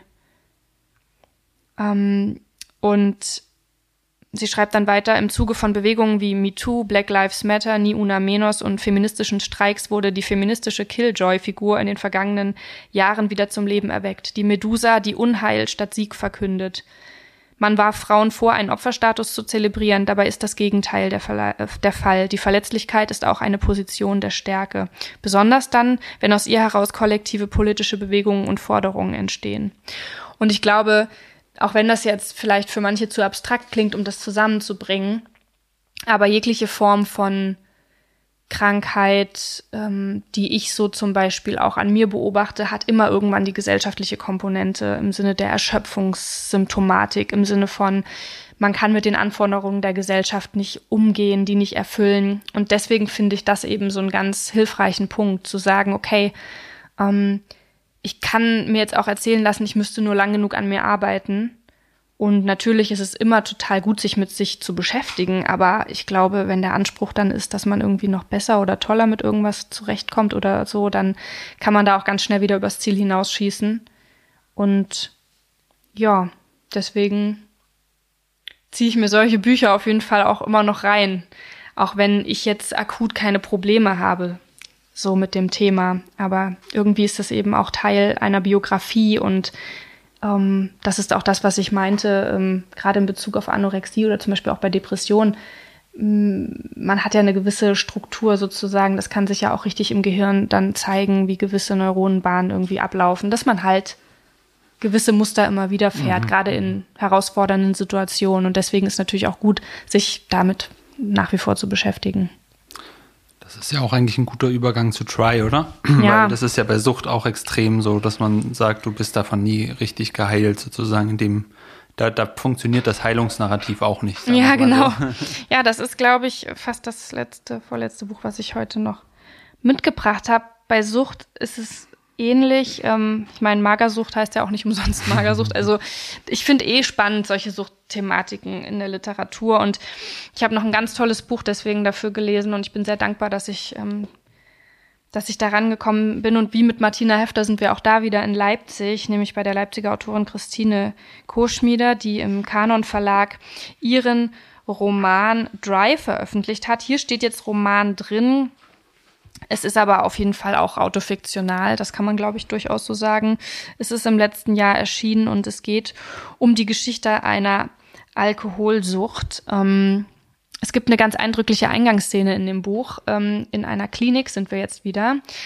Soll ähm, das Ich, das da schreibt, das eigene Leben in ein Diagramm ordnen, wo es eine Alkoholachse und eine Ereignisachse gibt und sollen eben Korrelationen sichtbar werden. Und das Buch selbst besteht dann aus den Kapiteln, die diese Teile dann auserzählen, die da auf dieser mhm, Achse mhm. eingetragen werden. Und ähm, das Spannende ist quasi, dass das Buch gar nicht so sehr, finde ich zumindest, so mit dem, mit dem Alkoholkonsum um sich wirft. Also ich dachte am Anfang, ne, dann passiert das halt so nebenbei und immer in Situationen, wo ich dachte, mh, naja, klar, also ist mir nicht weiter aufgefallen. Und irgendwann wird klar, oh, da wird ganz schön viel getrunken, aber das passiert erst relativ spät und das passt total gut dazu, dass auch die ähm, Erzählerin Christine Koschmieder eben das ganz lange gebraucht hat, um zu realisieren, was für einen ja, Konsum sie hat? Was für ein Konsum oder was für eine Rolle das auch einfach spielt. Mhm, also, dass es mhm. ohne nicht gegangen wäre, zum mhm. Beispiel. Und ähm, das Buch ist nicht nur deshalb ein Körperbuch, sondern auch, weil hier mit dem ganzen Körper alles irgendwie passiert. Es gibt verschiedene Körperaspekte, sage ich jetzt mal. Zum Beispiel, ähm, wenn da beschrieben wird, wie jemand wohnt. Zieh dir das rein, das ist unglaublich. Hier ähm, beschreibt sie nämlich dann, wie sie nach Leipzig zieht und in so einer heruntergekommenen Wohnung wohnt. Und da heißt es dann, ich verbrenne mir die Finger an der Ofenklappe, wenn ich den heißen Ascheschieber rausziehe, und ich friere mir die Finger ab, wenn ich versuche, den festgefrorenen Deckel von der Mülltonne zu öffnen, um die heiße Asche wegzuschütten. Die Pumpdusche in der Küche pumpt das Wasser nie richtig ab und so weiter und so fort. Also selbst einfache Sachen wie, wie lebe ich eigentlich, werden total schön gelöst über die körperliche Beteiligung. Mhm. Also man merkt an diesem Buch ganz klar, ohne Körper funktioniert es nun mal nicht. Mhm. Ähm, und ähm, dann spielt noch Muttersein eine Rolle. Also da bekommt diese Frau dann drei Kinder. Ähm, der Mann und Vater eines der Kinder erkrankt sehr früh an Krebs und stirbt dann auch. Es ist also auch eine Geschichte der Krankheit in einem ganz anderen Sinne. Ähm, vor allem aus der Perspektive einer Person, die das begleitet. Mhm. Was daran auch ganz, ganz toll ist, ist die Perspektive von, da ist jemand krank, körperlich krank, in meinem Fall eben mein Mann. Wir sind jung und ich habe körperliche Bedürfnisse. Also ein komplettes Tabuthema eigentlich, ja. Da liegt jemand im Sterben und eine andere Person denkt, ich habe irgendwie auch noch körperliche Bedürfnisse und das geht alles nicht mehr. Und das überhaupt auszusprechen, ist ja schon ein Riesending. Und das passiert dort auch. Ähm, Und dann, ja, geht es grundsätzlich um diesen Körper, den man hat ähm, in einer Familie, wenn man in einer Familie lebt und was das bedeuten kann. Und ähm, das, wie, ja. Wie würdest du sagen, äh, kommt die Sucht da rein? Also gibt es sozusagen, also ist das dann seit der Jugend schon da? Oder ist das als Reaktion quasi auf, auf diese Erlebnisse, zum Beispiel mit dem Mann oder so, Mhm. dass es dann immer mehr wird oder so? Kann man das irgendwie, du hast ja gesagt, das schleicht sich so beim Lesen so ein und dann Ja. irgendwann merkt man, oh, mit der Figur vielleicht. Aber gibt es für die Figur irgendwie sowas, wie sie sich das dann herleitet? Naja, man muss grundsätzlich sagen, dass eben schon die Eltern ähm, dieser Erzählerin viel trinken. Ich glaube, beim Vater ist es auch wirklich eine ausgesprochene Alkoholabhängigkeit. Und ähm, das ist auf jeden Fall so. Ähm, das heißt, es ist schon mal so eine, ja, es ist schon mal prädestiniert eigentlich. Man hat das ja oft bei diesen Suchtsachen. Das sind ganz viele Verhaltenssachen. Also Sucht entsteht ja auch oft als ähm, Alternativhandlung quasi, eine Bewältigungsstrategie. Und wenn man das so gelernt hat in der Kindheit und Jugend, weil die Eltern das so machen, ist klar, dass es dann irgendwie, dass man schneller auch da landen kann. Ähm, und eigentlich ist es hier mit dem Alkohol eher so, es, also das, ich glaube, das, was mich so erschrocken hat daran, war, wie natürlich der da reinfließt, im wahrsten Sinne des Wortes, der Alkohol. Also so dieses, okay, ähm, ab der und der Uhrzeit ist es okay, wenn man mal ein Glas Wein trinkt. Oh, zum Glück habe ich noch dieses oder jenes hier zu Hause. Ich, ne, man ein stressiger Kindergeburtstag und ähm, man denkt sich so, oh Gott, ja, da hätte ich mir auch ein Glas Wein eingeschenkt jetzt. Und dieses Verharmlosen, das zieht sich komplett durch, ohne dass das total bewusst passieren würde oder einem so vorgeführt würde, sondern man macht das selber als Leserin. Und das ist total spannend, wenn man am Ende merkt, so, okay, ähm, es gibt vielleicht Leute, die so GelegenheitstrinkerInnen sind, ähm, aber das, wofür der Alkohol hier da ist, zeigt, dass es sich da um ein ganz tiefgreifendes Problem handelt. Es gibt dann noch eine Stelle, ähm, wo die Erzählerin nachdenkt, wie sie mit Freundinnen oft irgendwie zusammensaß und ähm, ja, irgendwie so zum in der Freizeit irgendwie, ne? Sitzen alle im Restaurant und trinken irgendwie und reden und ähm, reden so, dann lässt sie so Revue passieren, woran man, worüber man überhaupt gesprochen hat und dann schreibt sie darüber. Irgendwann sind immer unsere Körper dran. Wenn eine ihre Handtasche durchsucht, weil sie einen Tampon braucht und eine anderen längst keinen mehr braucht. Dann sprechen wir über Hitzewallungen, gestörten Schlaf, fünf Kilos mehr, was wir in unseren Handtaschen mit uns rumschleppen. Außer Tampons, Lippenstift und vielleicht Ibus. Lorazepam, Diazepam, Globuli, Laxantien, Diuretika, Notfalltropfen, sonst was.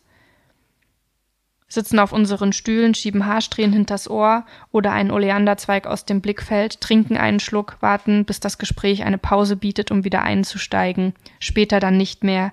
Lächeln und Lippen und Text irgendwo zwischen Wokeness, Ironie und Emotionalität. Die Eierstöcke noch produktiv genug für ein Nachzüglerkind oder nicht, aber jede von uns auch alt genug, um schon Großmutter, in den 80ern Hausbesetzerin oder in, den DD in der DDR Regimegegnerin gewesen zu sein. Insofern ist dieses Buch eben auch tatsächlich so eine richtige Körpergeschichte. Und hat mich sehr, sehr, sehr beeindruckt. Und weißt du, was toll ist? Ähm, Christine Koschmieder, die Autorin, ist auch so ein bisschen auf Instagram aktiv und da kann man verfolgen, dass sie jetzt gerade aktuell, glaube ich, zu einem Buch über Scham arbeitet. Und ich bin sehr, sehr gespannt und Sexualität und ich bin sehr, sehr gespannt mh, im, im Zuge auch von dieser Biografie, von der man jetzt quasi, also nicht Ja, ja. ne, von diesem, von dieser Geschichte, die man jetzt kennt, ähm, davon zu lesen, weil ich glaube, dass das sehr, sehr spannend wird. Ja, ich auch, vor allem, weil ich zu Scham so ein bisschen so ein zwiespältiges Verhältnis habe inzwischen, weil ich das Gefühl habe, dass dieser Begriff gerade in der Literatur so total ein Trendthema ist. Und man muss es schon sehr gut machen, um's, um, um sozusagen das noch, das noch einzubringen. Verstehst du, was ich meine? Also ich Ja. weiß nicht, ob dir das auch so geht, aber so seit Erno und so hat gefühlt, jeder schämt sich für alles. Also so auch sozial und so, weißt Ja. du, man schämt sich, wofür man herkommt, man schämt sich, wie man arbeitet, man schämt sich, wie man lebt und alle schämen sich und die Scham wird so voll aufgeblasen zu sowas, was irgendwie so alles erklärt und jeder also es gehört so gefühlt zum guten Ton, dass man immer noch seine ganzen Schambereiche sozusagen so ausstellt. Schambereiche. Und das ist so, ich, ich, ich habe da langsam so ein bisschen, äh, krieg dann so ein bisschen so ein Kribbeln, weil ich so denke so, boah, ey, ist das jetzt, denkt ihr das wirklich in dem Moment, wo ihr das aufschreibt? Hm. Findet ihr das wirklich? Oder habt ihr es jetzt überall gelesen und habt das Gefühl quasi, ich schreibe das jetzt auch auf, So weil eine ich habe ja auch so eine Scham, eher, ja. ne? weil ich bin ja auch aus einem Dorf oder so, oder ich bin ja auch aus einer Arbeiterfamilie, weil Ja. man, ne, so dieses, und deswegen finde ich es Scham ein total wichtiger und interessanter Begriff, weil es auch sozusagen, glaube ich, gesellschaftlich eine große Rolle hat, weil auch zum Beispiel die, ähm, die Kontrolle von, von äh, wie wir über bestimmte Sachen reden oder Mhm. so, über Scham funktioniert ganz viel soziale Kontrolle, ne, so gerade auch Ja. und auch beim Bereich Krankheiten oder so, man schämt sich, da ist ja auch viel mit Scham, aber es muss wirklich gut begründet und gut durchdacht sein. Ja, ich glaube, das Problem ist auch teilweise eher, dass es gar nicht so sehr so ist, dass. Ähm, also ich habe das Gefühl, die Scham wird gar nicht so sehr aufgeblasen, sondern es wird einfach nicht genau trennscharf gemacht, was daran jetzt eigentlich wirklich Scham ist oder was noch tausend andere Emotionen, die damit reinspielen. Und ich Mhm. ja, und glaube, vielleicht so behauptet auch einfach nur, ne? Also so schämst du dich wirklich dafür, dass du aus dem Dorf kommst oder weißt du, dass man sozusagen oder dass du aus einer Arbeiterfamilie kommst oder weißt du, dass quasi äh, gerade so der Trend ist zu sagen, wenn du aus der Arbeiterfamilie kommst, hast du eine Klassenscham gegenüber, sage ich mal, Leuten, die nicht aus einer Arbeiterfamilie kommen und dann sagst du halt, ja, ich bin auch aus einer Arbeiterfamilie, also habe ich diesen Klassenscham. Aber hast du ihn wirklich? Ist er wirklich in dir drin? Oder ist es halt das, was du gelesen hast, dass es so ist und dass es soziologische Studien dazu gibt und jetzt sagst du, ich habe es auch, aber eigentlich, wenn du dich mit Freunden triffst, die meinetwegen aus einem reichen Elternhaus kommen und nicht aus einer Arbeiterklasse, äh, sitzt du da ganz normal und unterhältst dich und es ist dir eigentlich scheißegal, dass deine Eltern daherkommen und du würdest es auch immer sagen, ne? Und ich will nicht sagen, dass, dass das sozusagen, dass Leute, die dir sagen, sie haben das, dass sie das nicht haben, aber ich habe bei manchen das Gefühl, es ist so aufgesetzt, weißt du, eigentlich sind sie total zufrieden, eigentlich beschreiben sie ihren ganzen, ihr ganzes Lebensumfeld als total beglückend. Und dann wird das so ähm, quasi so im Nachhinein so alles so hergebastelt, damit das dann auch schön ins Bild passt. Und damit habe ich ein, also damit habe ich ein Problem, aber ich glaube, das ist auch generell so, wenn, wenn ein Trend Literatur erfasst, muss man halt immer gucken, okay, wo sind die, die das wirklich angehen, das Thema, und wo sind die, die halt auf dem Trend einfach so ein bisschen mitschwimmen und dann halt auch noch ein Buch darüber rausbringen, ne? welche Bücher hast du da so im Kopf? Also kritikmäßig meinst Ja, du? genau. Das würde mich jetzt mal interessieren. Da kann man ja auch ähm, Naja, ich glaube, ich habe tatsächlich auch Hinweis bei, geben. Also ich, ich glaube, mir fällt es ein bisschen schwer, weil, weil sozusagen ich will eigentlich nicht den Leuten, ich habe immer so das, ich bin bei Literatur so, dass ich das Gefühl habe, ähm, weißt du, wenn es irgendwem gefällt, warum sollte ich es ihm schlecht reden? Ja, Kennst du das so, dass man so denkt, so ist Hm. mir doch scheißegal, so, dann, ne, und wenn jemand irgendeinen Krimi von Sebastian Fitzek gut findet, bei dem ist es relativ leicht, sich drüber lustig zu machen, Ja. wir haben ja auch über ihn geredet, aber Wir haben uns ja schon dann über soll, lustig soll, gemacht. Genau, wir haben uns schon über lustig gemacht und das ist wahrscheinlich auch okay, weil die wenigsten werden dann den Podcast hören und ihn lesen. Aber wenn, dann ist es halt so, ist doch nicht schlimm eigentlich. Mhm. Ne? Was ich aber sagen will, würde schon, ist, dass ich das vor allem so in Deutschland bemerkt habe, Mhm. weil ich das Gefühl habe, Frankreich funktioniert als System, als Klassensystem, als sozusagen wie die Elite ist und wie nicht die Elite ist, anders als Deutschland. Mhm. Ja. Also ich habe das Gefühl, ähm, Arbeiter haben hier einen ganz anderen Stellenwert. Also die, die sozusagen mit den Wirtschaftswunderjahren und sowas hochgekommen sind, die haben ja trotzdem dann ein Haus und konnten sich ja einiges Mhm. leisten, weißt du, während wenn du jetzt liest, wie Edouard Louis oder so sich da, wie die Familie, das ist nochmal eine ganz andere Art von Arbeiterschicht oder Mhm. auch Verständnis von Arbeitern. Und ich habe vielleicht, wenn man das so allgemein sagen kann, da das Gefühl gehabt bei Charme, dass es halt sozusagen bei Eribon und Ernaud und so was ist, was wirklich da ist. Die sind dann in Paris und fühlen sich sozusagen wie völlig äh, wie gestrandet, sozusagen wie ein Fisch am Strand.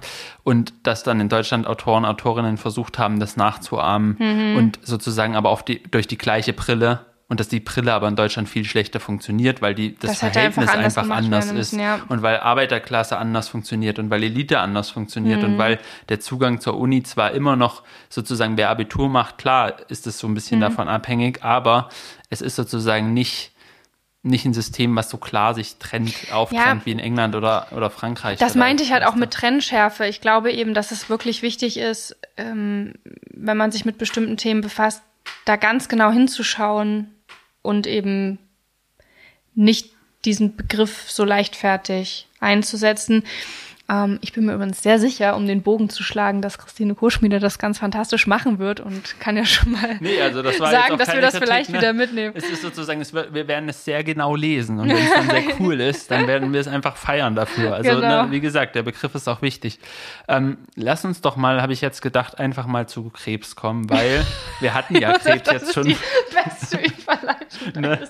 Ich, ich merke auch immer so, ich bin auch voll schlecht in diesem ganzen so, ich, das ist dann so dieses direkte, aber aber, Lynn, das passt ja, weil wir hatten ja Krebs jetzt gerade, ne? Ähm, bei ihr, bei ihrem Mann. Ach so, ja. Und ich dachte jetzt gerade auch, wir hatten ja gedacht, wir, wir, hängen sozusagen Depressionen auch noch dran und machen mhm. dann sozusagen erstmal die psychischen Erkrankungen, dann die körperlichen. Aber gerade vor dem, was du alles gesagt hast, und das kommt jetzt auch bei Krebs vor, das Ganze greift ja die ganze Zeit ineinander. Also können wir ja. das auch in unserer Struktur einfach ein bisschen mehr durcheinander machen und nicht immer so, irgendwie hat man im Denken trotzdem immer noch die Schublade. Ja. Ist es jetzt eine körperliche Erkrankung oder ist es eine psychische Erkrankung? Ja, total. Und dabei hängt wirklich beides zusammen. Mhm. So, ne? Ähm, wer depressiv ist und nicht mehr rausgehen kann, der hat auch ein körperliches Problem mhm. irgendwie und liegt vielleicht auf dem Sofa rum und wie wenn man krank ist, dann mhm. liegst du mhm. auch auf dem Sofa rum. Mhm. Ne? Und wer ein körperliches Problem hat, ähm, und wir hatten ja jetzt beide wieder ein bisschen Krankheitsphasen nach mhm. einer Woche, geht es dir schon anders, als mm. wenn du gesund bist. Und du ja. merkst auch, finde ich, wirklich diesen Unterschied, wenn du dann wieder rausgehen kannst. Ja. Und wenn du wieder Sachen machen kannst, was das mit dir macht. Ja. Also, ne? Und ähm, deswegen landen wir jetzt ähm, bei einem Buch, wo, wo ich glaube, viele Themen nochmal auftauchen, die du jetzt erwähnt mhm. hast, weil es da auch sehr stark um die weibliche Perspektive, Perspektive geht. Ich habe es kurz äh, hochgehalten, hochgeholt, das Buch. Ähm, die ist Amerikanerin, deswegen, wie, wie sprechen wir sie aus? N. Boyer, sage ich jetzt einfach mal, weil Französisch die auszusprechen macht irgendwie nicht so richtig Sinn. Ähm, die hat ein Buch geschrieben, das heißt Die Unsterblichen, Krankheit, Körper, Kapitalismus. Alles drin, denn was du gesagt hast. Ja, das immer wieder. Ähm, ist bei Mattes und Seitz erschienen, die ja eh bei so Sachthemen sehr schöne Bücher oft haben. Und hat 2020 den Pulitzer-Preis gewonnen. Da setze ich mal ein Fragezeichen dran, aber gut. Ähm, oh, jetzt bin ich auch gespannt. Jetzt, jetzt bin ich gespannt. Ne? Also, was macht sie in diesem Buch? Sie erzählt von ihrer Brustkrebserkrankung mhm.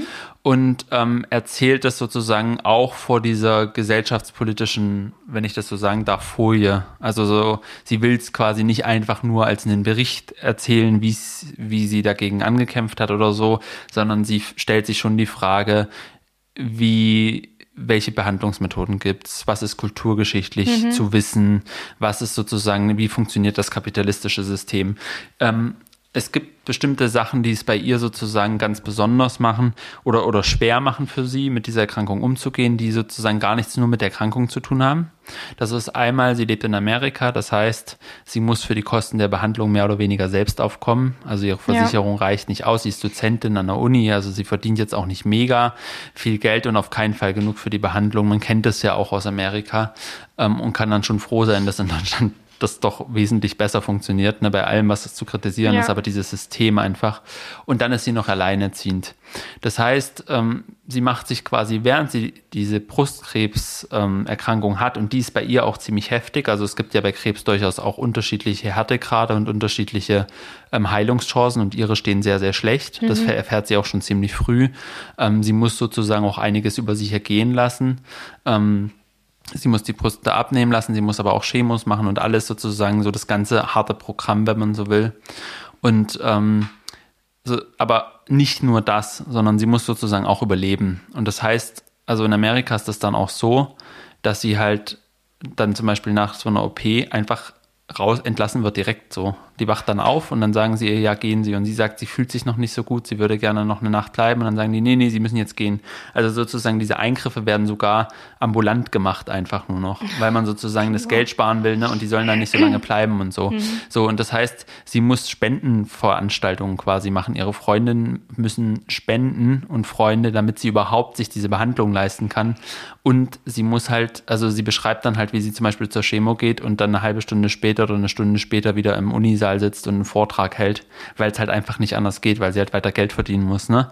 Und, und diese, ähm, das heißt, diese, diese Auseinandersetzung mit dem Kapitalismus und dem System ist bei ihr, glaube ich, auch deshalb nochmal eine ganz andere, hat eine ganz andere existenzielle ähm, Bedeutung als es vielleicht jemand hat, der, der die Erfahrung macht, aber in einem System ist, wo es, wo es ein anderes Krankensystem gibt. Also, Ja. ne, das, das glaube ich, muss man schon sagen, um das, um das so, so ein Stück weit zu verstehen, warum sie da auch immer wieder zurückkommt drauf und warum sie auch so unfassbar wütend ist. Also, sie schreibt halt sozusagen, also so, das, das ist so ein richtiger Zorn, der sich durch dieses Buch zieht, der sozusagen so, wie, wie kann das sein, dass ich mir ähm, salopp gesagt diese ganze Scheiße geben muss, krankheitsmäßig, körpermäßig da durch muss und dann mir noch Sorgen machen muss um meine Existenz und so weiter. Also sozusagen, wie, wie, wie, wie, wie krank ist dieses System eigentlich? Ja, dass man sich Krankheit nicht leisten kann. dass man sich einfach, krank, ja. genau, dass man sich eigentlich nicht leisten kann und dass man dann eben auch da durch muss. Und was sie, finde ich, sehr eindrucksvoll zeigt, ist eben, wo wir beim Thema Medizin sind.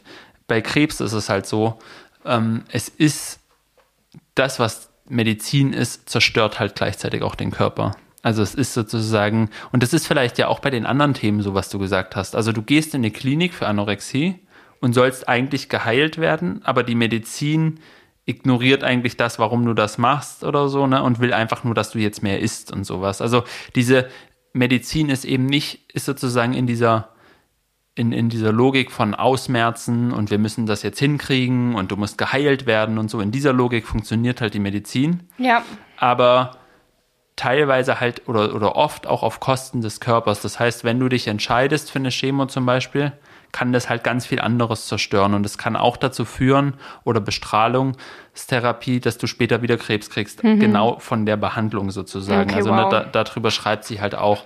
Ähm, und letztlich ist jeder, der sozusagen, und darüber schreibt sie auch, es gibt Leute, die sich einfach gegen so eine Behandlung entscheiden, weil sie sagen, lieber sterbe ich jetzt, als sozusagen mir den ganzen Scheiß zu geben. Ich weiß nicht mal, ob es was wird. Und das zerstört meinen Körper einfach auch. Und sie beschreibt sehr drastisch, und das finde ich an dem Buch auch sehr gut, dass sie quasi nicht nur die Erkrankung beschreibt, sondern auch das, was die Therapie macht. Und ähm, wie ihr zum Beispiel dann die Nägel ausfallen, die Haare ausfallen. Ne? Das ist so ähm, diese Auswirkung. Und ähm, sie sagt sozusagen, das, was das mit ihr macht, die Krebs in Kombination mit der Behandlung, das ist wie so ein Generalstreik des Körpers. Einfach alles funktioniert irgendwann nicht mehr.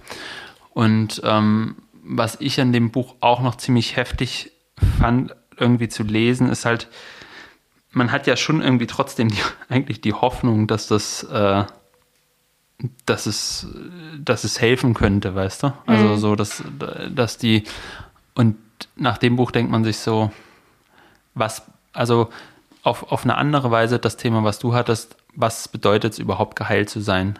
Wenn du das alles erleben musstest und dann Ja. am Ende immer noch sozusagen völlig geschwächt bist, dein Körper völlig am Boden, ne?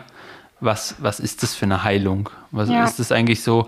Und ähm, genau, und ich glaube, wir lesen einfach mal was da draus. Eine, eine Doppelseite.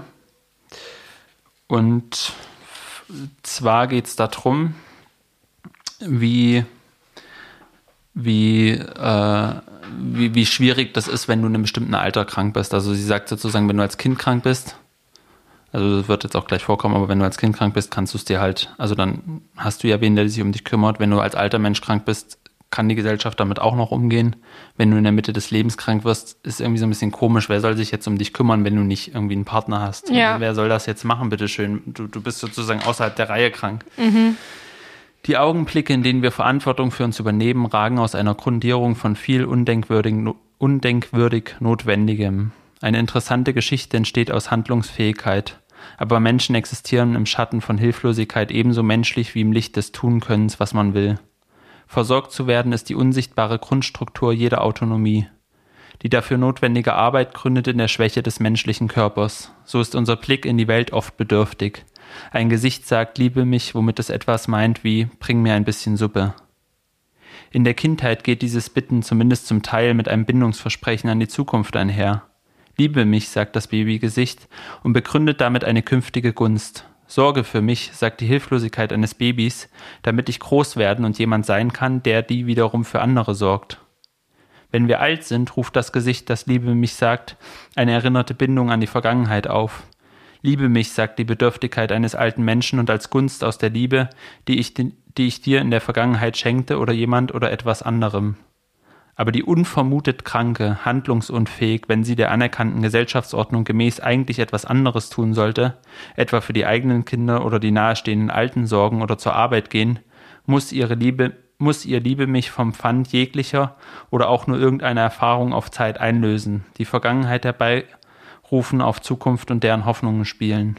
Liebe mich, sagt die Kranke in der Mitte des Lebens und versucht sich dabei den Anschein zu geben, als käme sie wieder zu Kräften für das, was ich bislang getan habe und auch für das, was ich noch tun könnte und liebe mich auch für die Gegenwart, in der ich auf ewig gefangen bin, meiner genauen Bindung an die Zeit ungewiss. Oh Gott, Josef. Also Oh. sozusagen diese Einsamkeit Ja. ne, hat man bei ihr halt dieses so und ähm, sie hat den Bericht halt im Nachhinein geschrieben, was ähm, glaube ich bei den meisten ja so ist, also in, in gewisser Weise, ne, weil natürlich ist auch sie immer noch das Thema ist immer noch präsent und die Bücher, die du vorgestellt hast, diese Menschen, die tragen das ja, der Körper trägt ja sowas auch irgendwie als Erfahrung in sich. Aber trotzdem sozusagen hat sie diese Behandlung zumindest mal überstanden fürs Erste. Und ähm, das sah auch nicht so aus. Also es ist sozusagen auch in dem Sinne eine Erfolgsgeschichte, auch wenn sie halt sagt, wir müssen quasi diese Narrative durchbrechen. Und dieses Buch ist eigentlich ein einziger Versuch, vom Krebs zu erzählen, ohne Narrative zu bedienen, ohne dass ich kämpfe dagegen, ich bin erfolgreich dagegen ähm, und, und versucht sich dann immer zu verweigern. Und das ist, finde ich, ich weiß nicht, wie du diese Erfahrung schon gemacht hast. Ähm, diese Sprache, also sie setzt sehr viel voraus. Sie sagt auch, sie ist eigentlich, schreibt sie für die Kranken und nicht für die Gesunden, aber insofern für die Gesunden, als dass die Gesunden immer kurz davor sind, krank zu sein, sozusagen, ne? dass sie es sozusagen nur nicht wissen. Ähm, und ich finde, dass einerseits ist das ein sehr interessantes Unterfangen, andererseits ist es beim Lesen manchmal eine Sprache, die sich bewusst verweigert. Ähm, man ist dann so ein bisschen zwiegespalten irgendwie, weil, weil ähm, man total versteht, was das Programm ist, aber man gleichzeitig auch das, was man durch Literatur hofft zu erreichen, nämlich eine Erfahrung nachvollziehen zu können, das bleibt teilweise halt auf der Strecke, weil sozusagen äh, diese Sprache so sperrig wird, also so bewusst irgendwie so, ich will eigentlich nicht, dass du jetzt so das, weißt du? Ähm, und das fand ich bei dem Buch so interessant, dass es so, das ist immer in so Abschnitten geschrieben und manche sind so wie das, was ich vorgelesen habe, die halt so sehr eingängig, also wo ich sehr verstehen kann. Ja. Und ich finde es auch nicht schlimm, wenn man es nicht versteht, aber wie gehst du mit Büchern um, wo, wo sozusagen die Sprache bewusst vielleicht oder unbewusst einfach auch sehr, sehr sperrig ist und was, was bedeutet das dann für dein Lektüreerlebnis? Na, es ist schon so, dass ich natürlich mich anders konzentrieren muss. Ich glaube, über Emotionen ähm, durch einen Text zu gleiten oder geführt zu werden, also an der eigenen Emotion, die quasi ausgelöst wird, ist schon eine sicherere Nummer. Für mich auch dran zu bleiben. Ähm, mir geht das schon so, dass bei schwierigeren Texten ich einfach das auch zu anderen Zeiten lese. Also es gibt viele Bücher, die dann mal zwischendurch oder abends durchaus irgendwie mh, noch funktionieren für mich. Und ja, Texte, die sich da mehr versperren oder von mir mehr erwarten, die fallen dadurch auf gar keinen Fall raus, aber die lese ich halt wann anders. Und die, ähm, da gibt's auch immer wieder Lesepausen, wenn ich irgendwie nicht weiterkomme. Aber das ist ein ganz, ganz spannender Aspekt. Vielleicht grätsche ich an der Stelle ganz kurz mal rein, wenn es darum geht, ähm, mit welcher Sprache schreiben wir und erzählen wir von Krankheit, Mm, weil du das gerade so anschaulich irgendwie geschildert hast, weil ich hatte auch ein Buch gelesen, wo, mit dem ich nicht glücklich geworden bin, so richtig. Und ähm, glücklich werden im Sinne von, also, naja, wo ich einfach Fragen hatte und unzufrieden war teilweise. Und wo es eben genau um diesen Aspekt der Sprachfindung geht. Ähm, das ist ein Buch, was ähm, erschienen ist, lass mich nochmal noch kurz nachdenken, äh, nachschauen, 2022 genau, ein ähm, Essay aus dem Niederländischen von Eva Meyer, Die Grenzen meiner Sprache, kleine philosophische Untersuchung zur Depression. Und ähm, mir wurde das empfohlen, das Buch ähm, bei einer Vorbereitung zu einer Moderation. Und ich dachte, das ist, passt ja perfekt und habe es äh, bestellt und habe es dann extra für heute Abend gelesen und wir hatten ja mal so ein bisschen das Prinzip, dass wir eigentlich nur über Bücher sprechen, die uns begeistert haben und so. Aber nichtsdestotrotz ist es natürlich auch spannend, immer mal wieder in die Neuerscheinungen zu gucken. Total. und dann mal zu gucken, was in dem Bereich passiert. Und dieses Buch war eben interessant für mich, weil Eva Meyer eine niederländische Philosophin ist. Ähm, die ist 1980 geboren, ist ähm, ja nicht nur Philosophin, sondern hat auch viele Bücher geschrieben, Romane, Kurzgeschichten, Gedichte und ähm, äh, hat ähm, ja schon Preise abgeräumt. Ähm, ja, war auch für ihr Gesamtwerk schon ausgezeichnet worden und ähm, vielleicht kennt man von ihr das Sachbuch, was Tiere wirklich wollen. Also hat sich viel mit Tierethik und so weiter beschäftigt. Und das hat natürlich bei mir extrem große Erwartungen geschürt, ja. Und ähm, das war vielleicht auch ein bisschen das Problem. Aber es ist quasi ein, nennt sich ein Essay zur Depression und ähm, auch wenn man durch einen sehr persönlichen Einstieg, Eva Meyer berichtet da von ihrer eigenen Depression, ähm, sehr schnell reingezogen wird und durch ja, dichte Lektüre-Tipps auch sehr inspiriert wird, ähm, war ich sehr schnell sehr genervt von so üblichen Sprachbildern. Also einerseits geht es darum, dass man Depressionen nicht so stereotyp bezeichnen darf als Monster oder so. Ähm, gleichzeitig schreibt sie selbst oft davon, dass alles grau wird, und so weiter. Und ich dachte die ganze Zeit, das sind doch aber genau diese Bilder, von denen ich überall lese. Hm, also was genau wird da jetzt anders gemacht? Ich habe das irgendwie habe ich das anders sprechen über Depressionen überhaupt nicht sehen können. Ähm, und diese teilweise sehr persönlichen und emotionalen Gedanken wechseln dann sehr schnell in so philosophische Abhandlungen ähm, und gleichzeitig, wenn dann irgendwie Wittgenstein, der ja auch hier titelgebend irgendwie bedient wurde, zitiert wird, geht's halt super schnell einfach wieder ähm, in so ein Anzitieren und das klingt dann oft so wie dieser oder jener Philosoph hat dazu auch mal was gesagt. Das zitiere ich jetzt hier. Und genau weil eben das Ganze als Essay überschrieben wurde, hat mir da komplett der Gang in die Tiefe gefehlt das wirklich sich ganz konkrete auseinandersetzen und fertig und zu Ende denken. Ähm,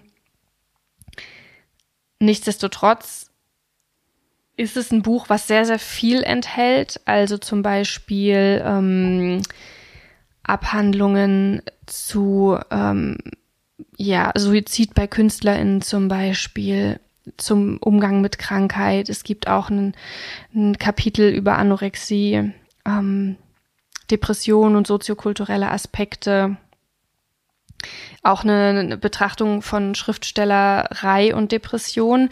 Ähm, das ist ja eh ganz interessant, dass sich das auch ähm, ganz gut äh, zusammendenken lässt. Sie äh, hat da geschrieben, ähm, aus der Befragung von mehr als einer Million Menschen ging unter anderem hervor, dass bei denen mit einem kreativen Beruf wie etwa bildende Künstler, Tänzer, Fotografen oder Schriftsteller die Wahrscheinlichkeit, eine bipolare Störung zu entwickeln, um acht Prozent höher war, bei Schriftstellern sogar um zwölf Prozent. Und bei Schriftstellern ist, wie schon erwähnt, die Selbstmordwahrscheinlichkeit um 50 Prozent höher als bei der übrigen Bevölkerung. Menschen mit kreativen Berufen neigen im Allgemeinen stärker zu Depressionen, Schizophrenie, Bipolarität, Anorexie und Autismus und haben überdurchschnittlich häufig Verwandte, die an solchen Symptomen leiden.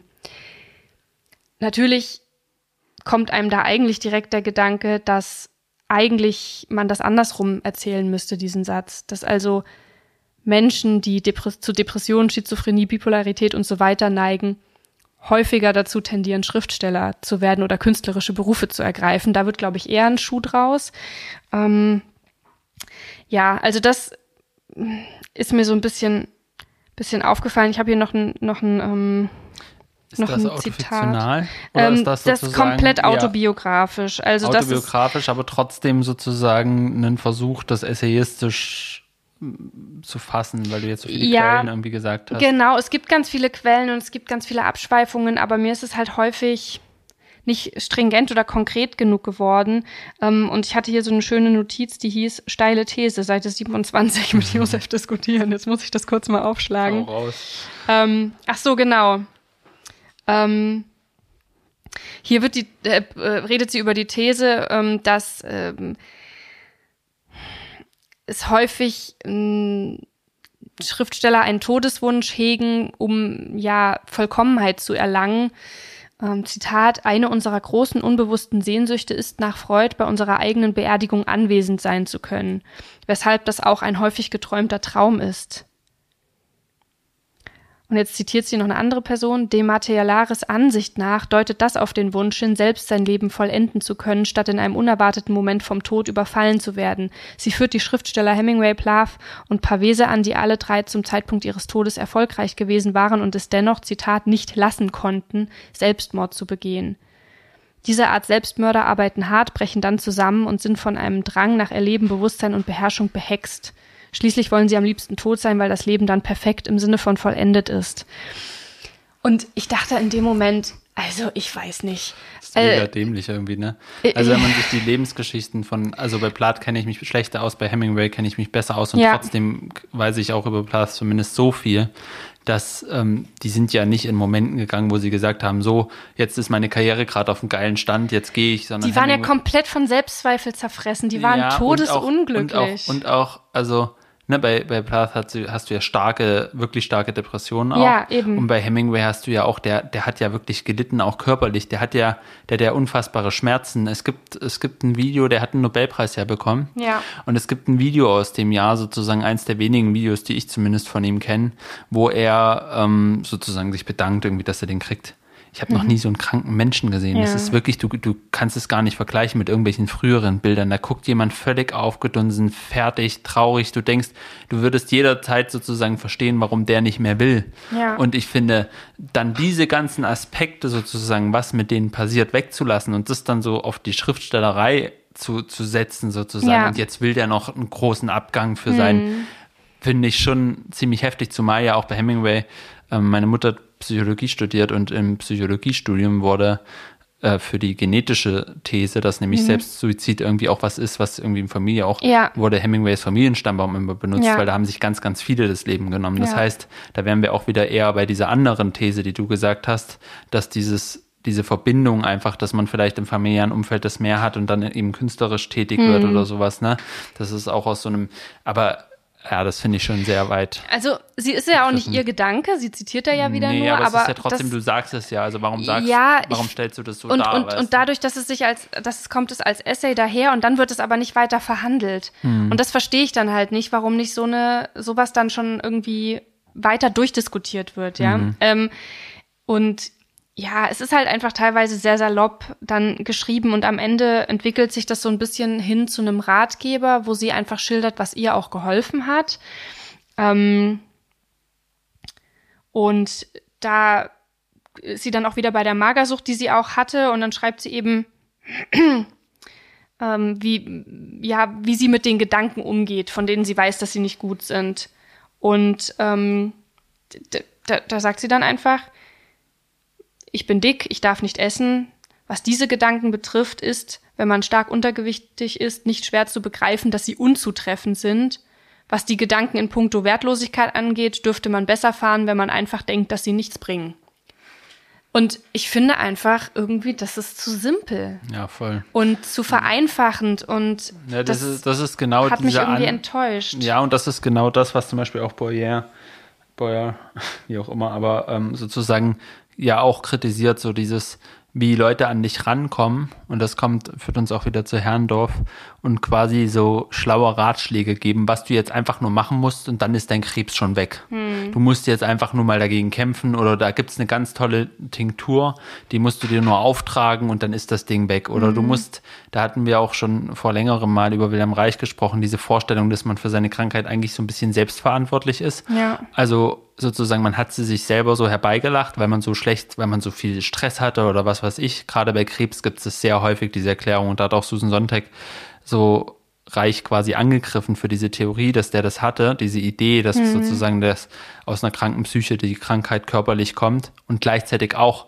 konnte sie sich nie so richtig davon frei machen, von dem Gedanken, vielleicht bin ich irgendwie doch. Und ich glaube, das ist immer so. Ne? Man wird dann immer ähm, dadurch, dass es diese, diese Gedanken gibt, so in die Versuchung kommt zu sagen, ah, vielleicht ich habe mich so schlecht ernährt ja, oder ich habe immer so schlecht, so viel wenig Sport zumal, gemacht und so. Und zumal es ja auch Krankheiten gibt, die ganz stark mit der Psyche zusammenhängen, zum Beispiel jetzt äh, äh hier Neurodermitis oder so. Ne? Ja, total, also, wo genau. Es ganz also klare es, gibt, psychische und, und es ist ja immer, es gibt immer einen Zusammenhang, ja. das haben wir auch die ganze Zeit gesagt, ne? aber dann es, es, es lockt so ein bisschen mhm. sich das, ich glaube, es geht auch einfach um die Machtlosigkeit, mit der man nicht umgehen kann. Ja. Zu sagen, ich kriege jetzt einfach so diese Krankheit und sozusagen, die kann mir mein, mein Leben kosten, vielleicht schon mit 40 oder so. Und wie soll ich jetzt damit umgehen? Und dann Ja. ist es vielleicht sogar manchmal fast beruhigend zu sagen, okay, vielleicht habe ich sie mir ja doch irgendwie, ne, sie passt sozusagen in meine Biografie. Also ich Ähm. muss noch kurz zum Schluss der Gerechtigkeit halber auch sagen zu diesem Buch von Eva Meyer, dass sie natürlich über ihre eigene Depression schreibt, an der sie chronisch leidet, schon viele, viele Jahre. Und ähm, ich glaube, dass ihr diese Sachen helfen, das will ich ja auch Mhm, nicht absprechen. Und insgesamt schien es mir einfach nur auch vielleicht kann man da auch den Verlag in die Pflicht nehmen, was das Label so betrifft. Vielleicht reicht es auch manchmal einfach, einen Erfahrungsbericht über die eigene Krankheit zu schreiben, ähm, als Philosophin, als Schriftstellerin. Vielleicht muss man dann nicht irgendwie da ein, ein Essay draus machen oder das irgendwie aufpusten. Ähm, deswegen, dieses Buch hilft bestimmt manchen auch. Ähm, als das, was es daherkommt und was es sein will, fand ich es ein bisschen dünn. Ja, und man sieht eben auch trotzdem, und das ist, finde ich, vielleicht trotzdem auch so ein bisschen, weil mir das eben auch bei der Barriere so ging, dass ich so dachte, okay, ähm, das im Hintergrund hört man jetzt vielleicht nichts, aber wir hören jedenfalls mein, mein Kind. Das ja, ist vor immer allem noch ist wach. es schon total spät. Es ist um Boah. 10. Es ist, aber manchmal hat er so Tage, da ist er einfach wach. So, ne? Das ist äh, hat einfach gute Laune und ist dann einfach wach. Ähm, aber es gibt eben Bücher, die, wo man weiß, das Thema ist extrem wichtig, es ist extrem persönlich und man kann trotzdem wenig damit anfangen. Und, Ja. und manchmal ist es auch einfach trotzdem schlecht geschrieben. Und ich glaube, das ist auch was, wo man, ähm, wo man manchmal eben wie bei diesem Fra französischen Mädchen vielleicht sagen kann, okay, die Dringlichkeit krieg- kriegt mich trotzdem. Valerie Valère meinst du? Genau, ja. Und wo man, also und Mädchen sage ich nur, weil die da ein Mädchen waren, ne? Ja. Also so, sie ist eine Autorin, aber sozusagen, aber wo man sagt, die Dringlichkeit kriegt mich. Also, und deswegen ist es mir egal, wie das sprachlich gemacht ist. Und manchmal eben dann sagt, ich verstehe einfach nicht, warum du die ganze Zeit zum Beispiel ähm, die Sprache so sperrig machst und mich so raushalten willst. Ja. Warum willst du dann davon erzählen, wenn du es nicht erzählen willst? Ist doch okay. Ja. So, dann erzähl's mir doch gar nicht, ist doch in, ist doch in Ordnung. Vielleicht willst du es doch einfach für dich behalten oder weiß ich nicht. Und, und ich glaube, ähm, das ist ja auch trotzdem eine, eine ganz gute Erkenntnis. Und wenn, wenn, wenn es sozusagen immer mehr Literatur über diese Themen gibt, was du ja auch schon gesagt hast, dass das wünschenswert wäre, dann würde das ja auch bedeuten, dass man einfach auswählen kann, was einem zusagt, welche Art. Und ähm, vielleicht noch zum Abschluss eine, eine, nochmal ein Krebsbuch sozusagen, aber einfach ähm, eins, was mich persönlich auch sehr beschäftigt hat, von Wolfgang Herrndorf und was, glaube ich, auch in Deutschland ziemlich bekannt ist, weil es ja ein Ja. Online-Blog war, Arbeit und Struktur. Wolfgang Herrndorf ist 2011 an Krebs, erst 2010 an Krebs erkrankt und 2013 daran gestorben und in der Zwischenzeit hat er diesen Blog aufgesetzt und hat quasi so relativ früh lautet ein Eintrag so nach dem Motto, um mit dieser Krankheit umzugehen, was hilft mir da Arbeit und Struktur. Und er hat dann ähm, geschrieben, und wir müssen jetzt mal ganz kurz eine kleine, also nicht Pause machen. Lynn, sag doch mal, was du zu Wolfgang Herrndorf denkst. Ich hole mal ein Ladekabel für den Laptop. Okay. Ja, schnell, bevor das hier alles in sich zusammenbricht. Ähm, na, ich kenne ja nur Chick und fand das aber immer richtig toll. Und ähm, habe das dann eher so, das habe ich aber schon sehr, sehr früh gelesen. Also da war ich, das ist ewig viele Jahre her. Und ähm, da hatte ich das gar nicht so im Kopf, diese, diese persönliche Geschichte. Und bing, Das war der Laptop. der ist Wir jetzt also auch wieder aufnehmen. dabei. So, dann Das kann ich ja jetzt Folgen, aufhören, mir so Infos lang zu ne? Herrndorf aus der Nase aber, zu ziehen. aber das ist ja interessant. Okay, du hast Chick gelesen. Chick ist ja, das Ding ist ja, der ist quasi bekannt geworden mit Chick Ja. und er ist eigentlich bekannt geworden, als er schon krank war. Also es ist Ja. so diese Verquickung, ne? Und was er in dem Blog gemacht hat und was mich damals halt so, also eigentlich würde ich sozusagen, bin ich eher altmodisch, was Literatur angeht und würde jetzt nicht unbedingt Literaturblogs so oder Liter Online-Tagebücher so lesen. Weißt du, was ich meine? Weil ich immer denken Ja. würde, nee, ich will ein Buch lesen oder sowas. Ähm, in dem Fall war es aber so, ich habe eben auch Chick gelesen, habe das dann mitgekriegt und war einfach so berührt von dem, was er geschrieben hat.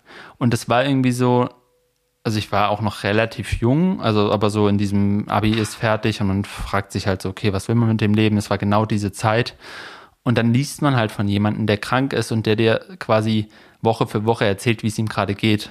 Und dann konnte es halt passieren, dass es manchmal total schön war und manchmal so weiß ich nicht, dann war er halt in der Woche beim Arzt und hat ein schlechtes Ergebnis gekriegt oder einen schlechten Befund oder eine schlechte Heilungschance.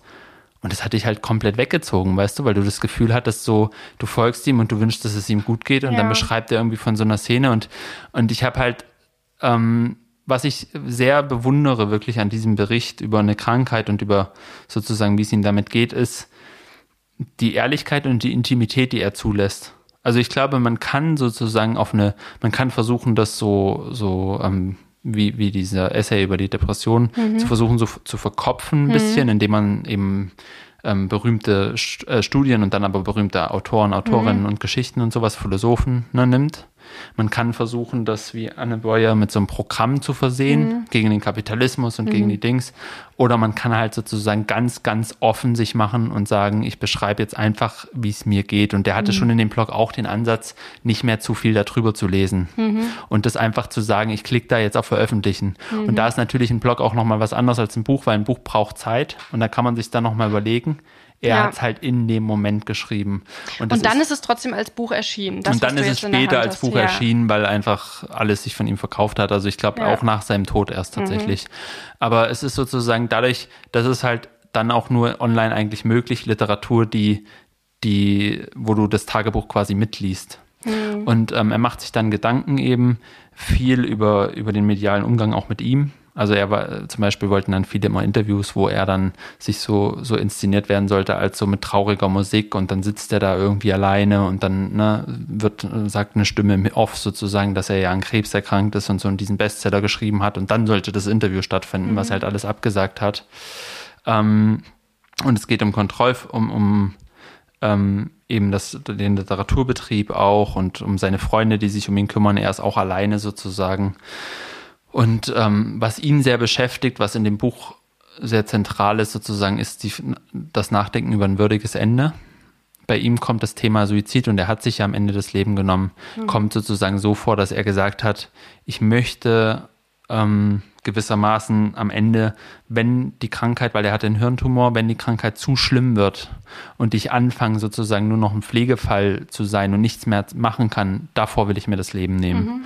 Und ähm, seine Freunde haben dann im Nachruf geschrieben, dass er sozusagen an einem der letzten Tage, wo das noch möglich war, jetzt wird's hier laut, ähm, Der wird auch langsam krank, der Rechner. Das Der- dauert der alles zu lange krank. hier. ähm, aber ich denke, das geht trotzdem, oder? Das können wir später hoffentlich. Ja. Ach, Lässt sich auch nicht. Ja, mein Stuhl knarzt auch die ganze Zeit. wir machen Geräusche. Ähm, Wir haben Körper. wir haben Körper. Wer hätte das Der Laptop gedacht? hat auch einen Körper. Ja. ähm, dass, dass sozusagen dann, ähm, jetzt habe ich auch ein bisschen den Faden verloren, aber ich finde den gleich. Nachruf. die- Nachruf, die genau, haben sie Angehörigen. gesagt, dass das eine der letzten Tage war, wo er Mhm. das noch hätte machen können. Ne?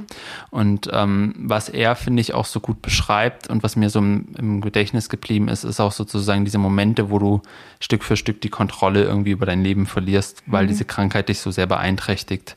Ähm, es gab eine Szene, wo er bei einem, bei einer Kassiererin dann sozusagen weinend zusammenbricht und dann irgendwie in ihrer Kasse quasi in diesem kleinen Bereich dann da drin sitzt und einfach weint. Und oder Szenen, wo er losläuft und sich einfach nicht mehr zurechtfindet und am Ja. Ende dann rausfindet, er war nur zwei Blocks entfernt von seiner Wohnung, aber er ist völlig durch, ne, weil, weil eben auch ein Hirntumor natürlich anders ähm, noch die kognitive Ebene noch be beeinträchtigt. Liest du eigentlich auch ein Stück? Ich lese zwei Stücke, Lynn. Ähm, zwei kleine, die einfach auch zeigen, dass es sehr um diese emotionale Komponente geht und warum das auch so berührend ist. Beziehungsweise das eine zeigt den Humor, das andere zeigt das Traurige ein bisschen. Fangen wir mit dem Traurigen an. 4.6.2012, 7.44 Uhr. Gestern so erschöpft und deprimiert gewesen, dass ich mich mit dem beim Umzug überraschend wieder aufgetauchten Stoffhasen, der fast zur selben Zeit und im selben Krankenhaus wie ich zur Welt gekommen ist, hingelegt und ihm erklärt habe, du musst keine Angst haben. Und ähm, das andere ist, da ist es schon kurz quasi vor seinem Tod. 21.04.2013, 13.15 Uhr. Von einer Freundin gehört, dass ihr in der Ausbildung im Hospiz beigebracht wurde, das Fenster im Zimmer der Gestorbenen zu öffnen, damit die Seele raus kann. Das hat mir gerade noch gefehlt. Zu verrecken in einem Haus, das von offensichtlich Irren geleitet wird. Und dann zitiert er Storm. Auch bleibt der Priester meinem Grabe fern, zwar sind es Worte, die der Wind verweht, doch will es sich nicht schicken, dass Protest gepredigt werde dem, was ich gewesen, indes ich ruhe im Bann des ewigen Schweigens. hat Storm gesagt. Genau, also sozusagen, das ist, würde ich sagen, für mich auch ein sehr, sehr wichtiges Buch, also vor allem ein sehr, sehr wichtiger Blog gewesen. Und ähm, eben auch noch eine Möglichkeit, über Krankheit zu schreiben, indem man wirklich alles aufmacht. Und ich glaube aber, der Unterschied liegt so ein bisschen daran, dass, dass wir jetzt viele Bücher gelesen haben von Leuten, die es überlebt haben, hm. in irgendeiner Weise, die diese Krankheit vielleicht mit sich mittragen, aber die auch ein bisschen im Nachhinein teilweise schreiben. Also wenn ihnen das Problem zum Beispiel bei einer Sucht schon bewusst ist, wenn ihnen ähm, wenn sie eine Brustkrebserkrankung zumindest so weit überstanden haben, dass man sagt, jetzt ist erstmal gut. Und bei Herrndorf war eigentlich relativ klar, dass es sehr schlechte Heilungschancen gibt und er hat quasi das immer parallel geschrieben. Es hätte natürlich sein können, dass er es, ähm, dass er überlebt, aber ja. ähm, das wusste er nicht. Selbst wenn es gut ausgegangen wäre, sozusagen, hätte man diese ganze Todesangst im Moment der Todesangst erzählt gekriegt, weil er eben so diese, diese Form gewählt hat. Ich finde das ganz interessant, was du sagst mit diesem, die Menschen, die das schreiben, sind dann oft, haben irgendeine Form von Heilung erfahren mhm. und erzählen dann davon. Und ja, ich finde es irgendwie auch wichtig im Hinterkopf zu behalten, dass ganz viele Menschen einfach nicht mehr davon erzählen können, mhm. weil sie es irgendwie nicht überleben. Ähm, und das äh, oder vielleicht auch ähm, Dein Sohn geht richtig ab nochmal heute. Kommt nochmal die Action. ähm, ja, auch zu, zu merken, dass es auch wichtig ist, sich diese Krankheitsgeschichten durchzulesen, die eben mh, hm, vielleicht nur mit einer vorübergehenden Heilung, einer kurzfristigen Heilung funktionieren oder von dem Beschädigtsein erzählen, was einfach zurückbleibt, wenn man so eine lange Krankheitsgeschichte mit sich trägt, weil eben auch das irgendwie etwas ist, was nicht so richtig vorgesehen ist. Ähm, gerade heute, wo irgendwie sich alle Coach nennen dürfen und dir einreden können, ähm, dass jede Geschichte zu einem glücklichen Ende kommt, wenn du nur laut genug Ja zum Leben sagst und du dafür einen Haufen Geld bezahlen darfst für diese Weisheiten. Und jede schlechte Erfahrung immer noch irgendwie was sein muss, woraus du irgendwas Gutes geschöpft hast für dich. Also wo man nicht einfach sagen kann, es war schlimm und es wird immer schlimm gewesen sein. Mhm. Ähm, gerade da ist es, glaube ich, wichtig, dass, dass ähm, Leute schreiben, wie das anders aussieht im, in der Regel anders aussieht. Mhm. Man sieht einfach, glaube ich, an den ganzen Büchern und dem, was wir besprochen haben, dass Literatur wirklich nach wie vor der Ort ist und bleibt, an dem so, ähm, wie man so schön sagt, Diskurse über Themen, eben hier in dem Fall über Krankheit und Körper, auf eine vielfältige Weise geführt werden können, wie man eigentlich nirgendwo was Vergleichbares findet irgendwie. Ja. In, der, in der Vielfalt der Perspektiven, ähm, in der entweder Unmittelbarkeit oder im Danach-Erzählen, im Narrative finden oder Narrative zerstören. Und mhm. in all diesen Dingen, die wir jetzt besprochen haben, finde ich, zeigt sich einfach, ähm, wie, wie, wie gut die Literatur da sein kann. Ja. Und dass sie eben manchmal scheitert, aber trotzdem ähm, einfach sehr viel zu bieten hat in dem Bereich. Absolut. In diesem Sinne freue ich mich auf zahlreiche Literaturtipps mal wieder. Ähm, wir auf jeden Fall. Wir greifen gespannt, das dann, noch mehr zu entdecken. das dann auch gerne auf, genau. Und ähm, wir müssen aber noch über zwei Sachen reden. Eine Sache wollte ich noch erwähnen, ähm, weil ich habe gedacht, wir sollten vielleicht ab und zu mal über die Leute reden, die so sterben. Also Auto, Autoren, Autorinnen, mhm. die wir aber irgendwie mit denen wir was anfangen konnten, mhm. weil ich finde das irgendwie ganz schön. Ich weiß nicht, wie es dir geht. Also wenn ich einen Autor oder eine Autorin habe, die mir was bedeuten, Toni Morrison zum Beispiel, mhm. und dann mhm. sterben die plötzlich, das macht irgendwie was mit einem. Es ist irgendwie so, Kennst du das auch, dass man irgendwie einfach, wenn man die Bücher so mochte oder so, dass das, oder, oder ist das bei dir so stark getrennt, dass du sagst, ja, okay, ich, die war ja eh alt oder der war eh alt? oh Gott, das klingt ähm, brutal. Nein, nein, ich aber bin da aber du, wirklich, also, ja, aber ich bin da komplett unemotional irgendwie. Mhm. Also deswegen finde ich es total süß, dass du das jetzt mal erzählst, wie das bei dir ist. Ich glaube, für mich ist tatsächlich oft so, mh, mm, ich weiß nicht. Ich bin ja auch nicht so der Typ, der so mega viel auf Lesungen geht oder ich, mhm. ich, ich, auch Bücher signieren ist überhaupt so. nicht mein mhm. Ding. Also ich brauche, glaube für mich ist das Buch Ding so losgelöst oft. Das ist, mhm. ich, ich, ich überlege mir mal bis, zur nächst, bis zum nächsten Mal, ob es einen Autor oder eine Autorin gäbe, wo es mich wirklich äh, stark. Doch, natürlich gibt's die Leute, aber vor allem, wenn ich mit denen persönlich zu tun habe. Ja, okay, das ist aber eine andere Ebene, weil okay. dann würde ich sagen, okay, dann kennst du ja. die ja. Ne? Also das ist ja. Aber ich glaube, nee, dann nicht. Aber erzähl mal, was das mit ich, dir macht, finde, das interessiert das, mich jetzt. Ich, ja, ich finde, ich habe so eine komische also ich glaube, eine, eine Sache ist, ich kann Autoren nie oder Autorin nie vom, vom Buch trennen, mhm. in gewissermaßen. Ähm, es ist für mich immer eine entscheidende Frage und ich habe immer das Gefühl, wenn mir ein Buch gefällt, auch wenn ich sozusagen erst über den Text komme und vom Autor oder der Autorin nicht viel weiß, aber dann habe ich sozusagen sofort, sind mir die wichtig.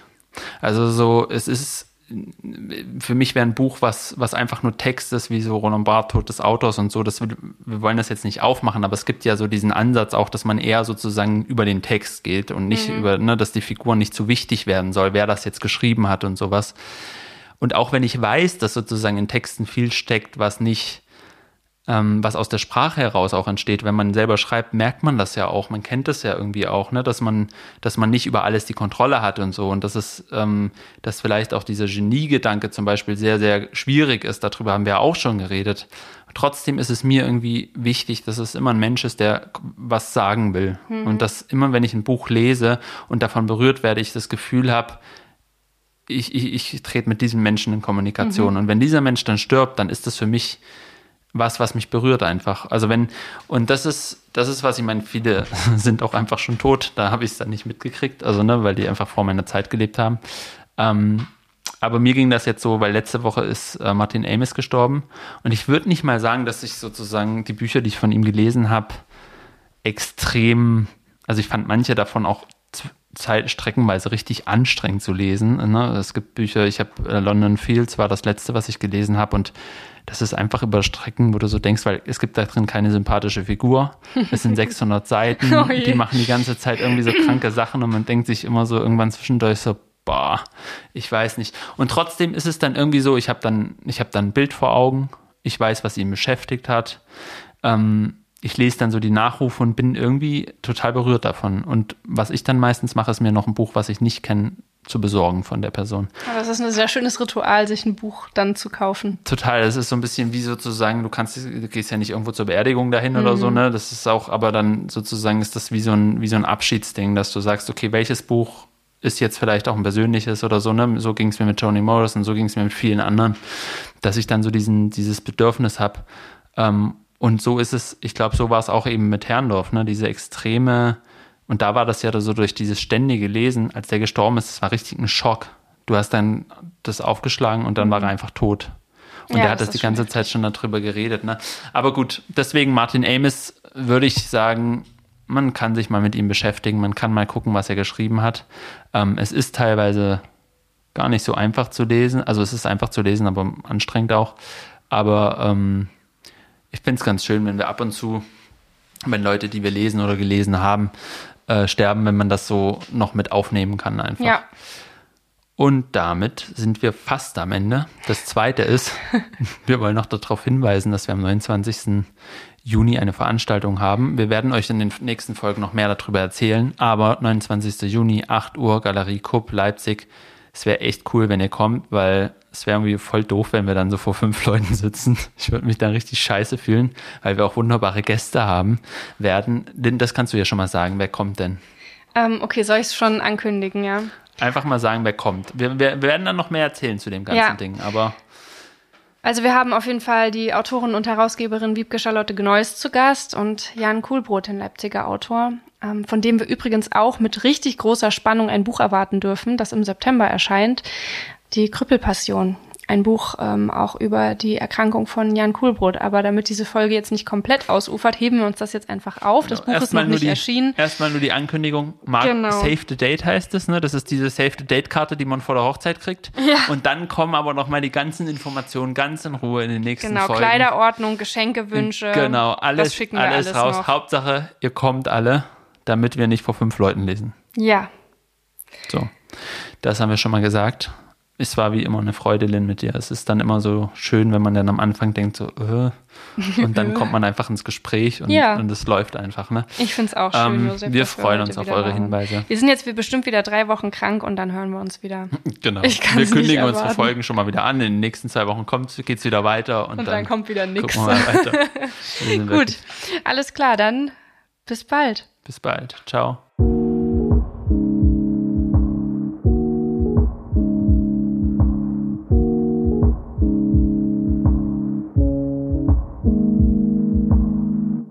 Josef, hast du wieder einen Filmtipp für uns? Lynn, ja. weißt du, ich, ich mag Filme, die Erwachsene ernst nehmen. Also es gibt Filme über Themen einfach, wo du das Gefühl hast, du bist als Erwachsener einfach sozusagen, da hat sich keiner irgendwie gedacht, ich spiele jetzt mal mit den Emotionen oder so, sondern auch intellektuell, da wird wirklich über Themen geredet. Und äh, Kindeswohl, die Verfilmung von Ian McEwan ist so ein, so ein ähm, Film. Guckt den euch an und sagt, was ihr davon haltet. Der ist gut. Hat er was mit Krankheit genommen. zu tun? Er hat was mit Krankheit zu tun, weil es geht um einen Jungen, der sozusagen von den Zeugen Jehovas, der krank ist, der eine Behandlung bekommen könnte, aber die wollen das halt nicht, die Eltern. Ah, hm. Und dann geht es um die Frage quasi, es geht um eine Richterin, die entscheiden muss jetzt, stirbt er? Er sagt auch selber, er will sterben, aber man weiß eben nicht sozusagen, wie, wie sehr beeinflussen das die Eltern. Ähm, oder kriegt er eben nochmal diese Behandlung? Okay. Und ähm, da werden auch, glaube ich, viele Themen, auch so was Autonomie angeht und Kinder, die krank sind und so, nochmal schon ziemlich gut verhandelt. Aus einer ungewöhnlichen Perspektive. Nämlich nicht aus denen, die krank sind und nicht aus der der Angehörigen. Wir sind fertig. Ciao.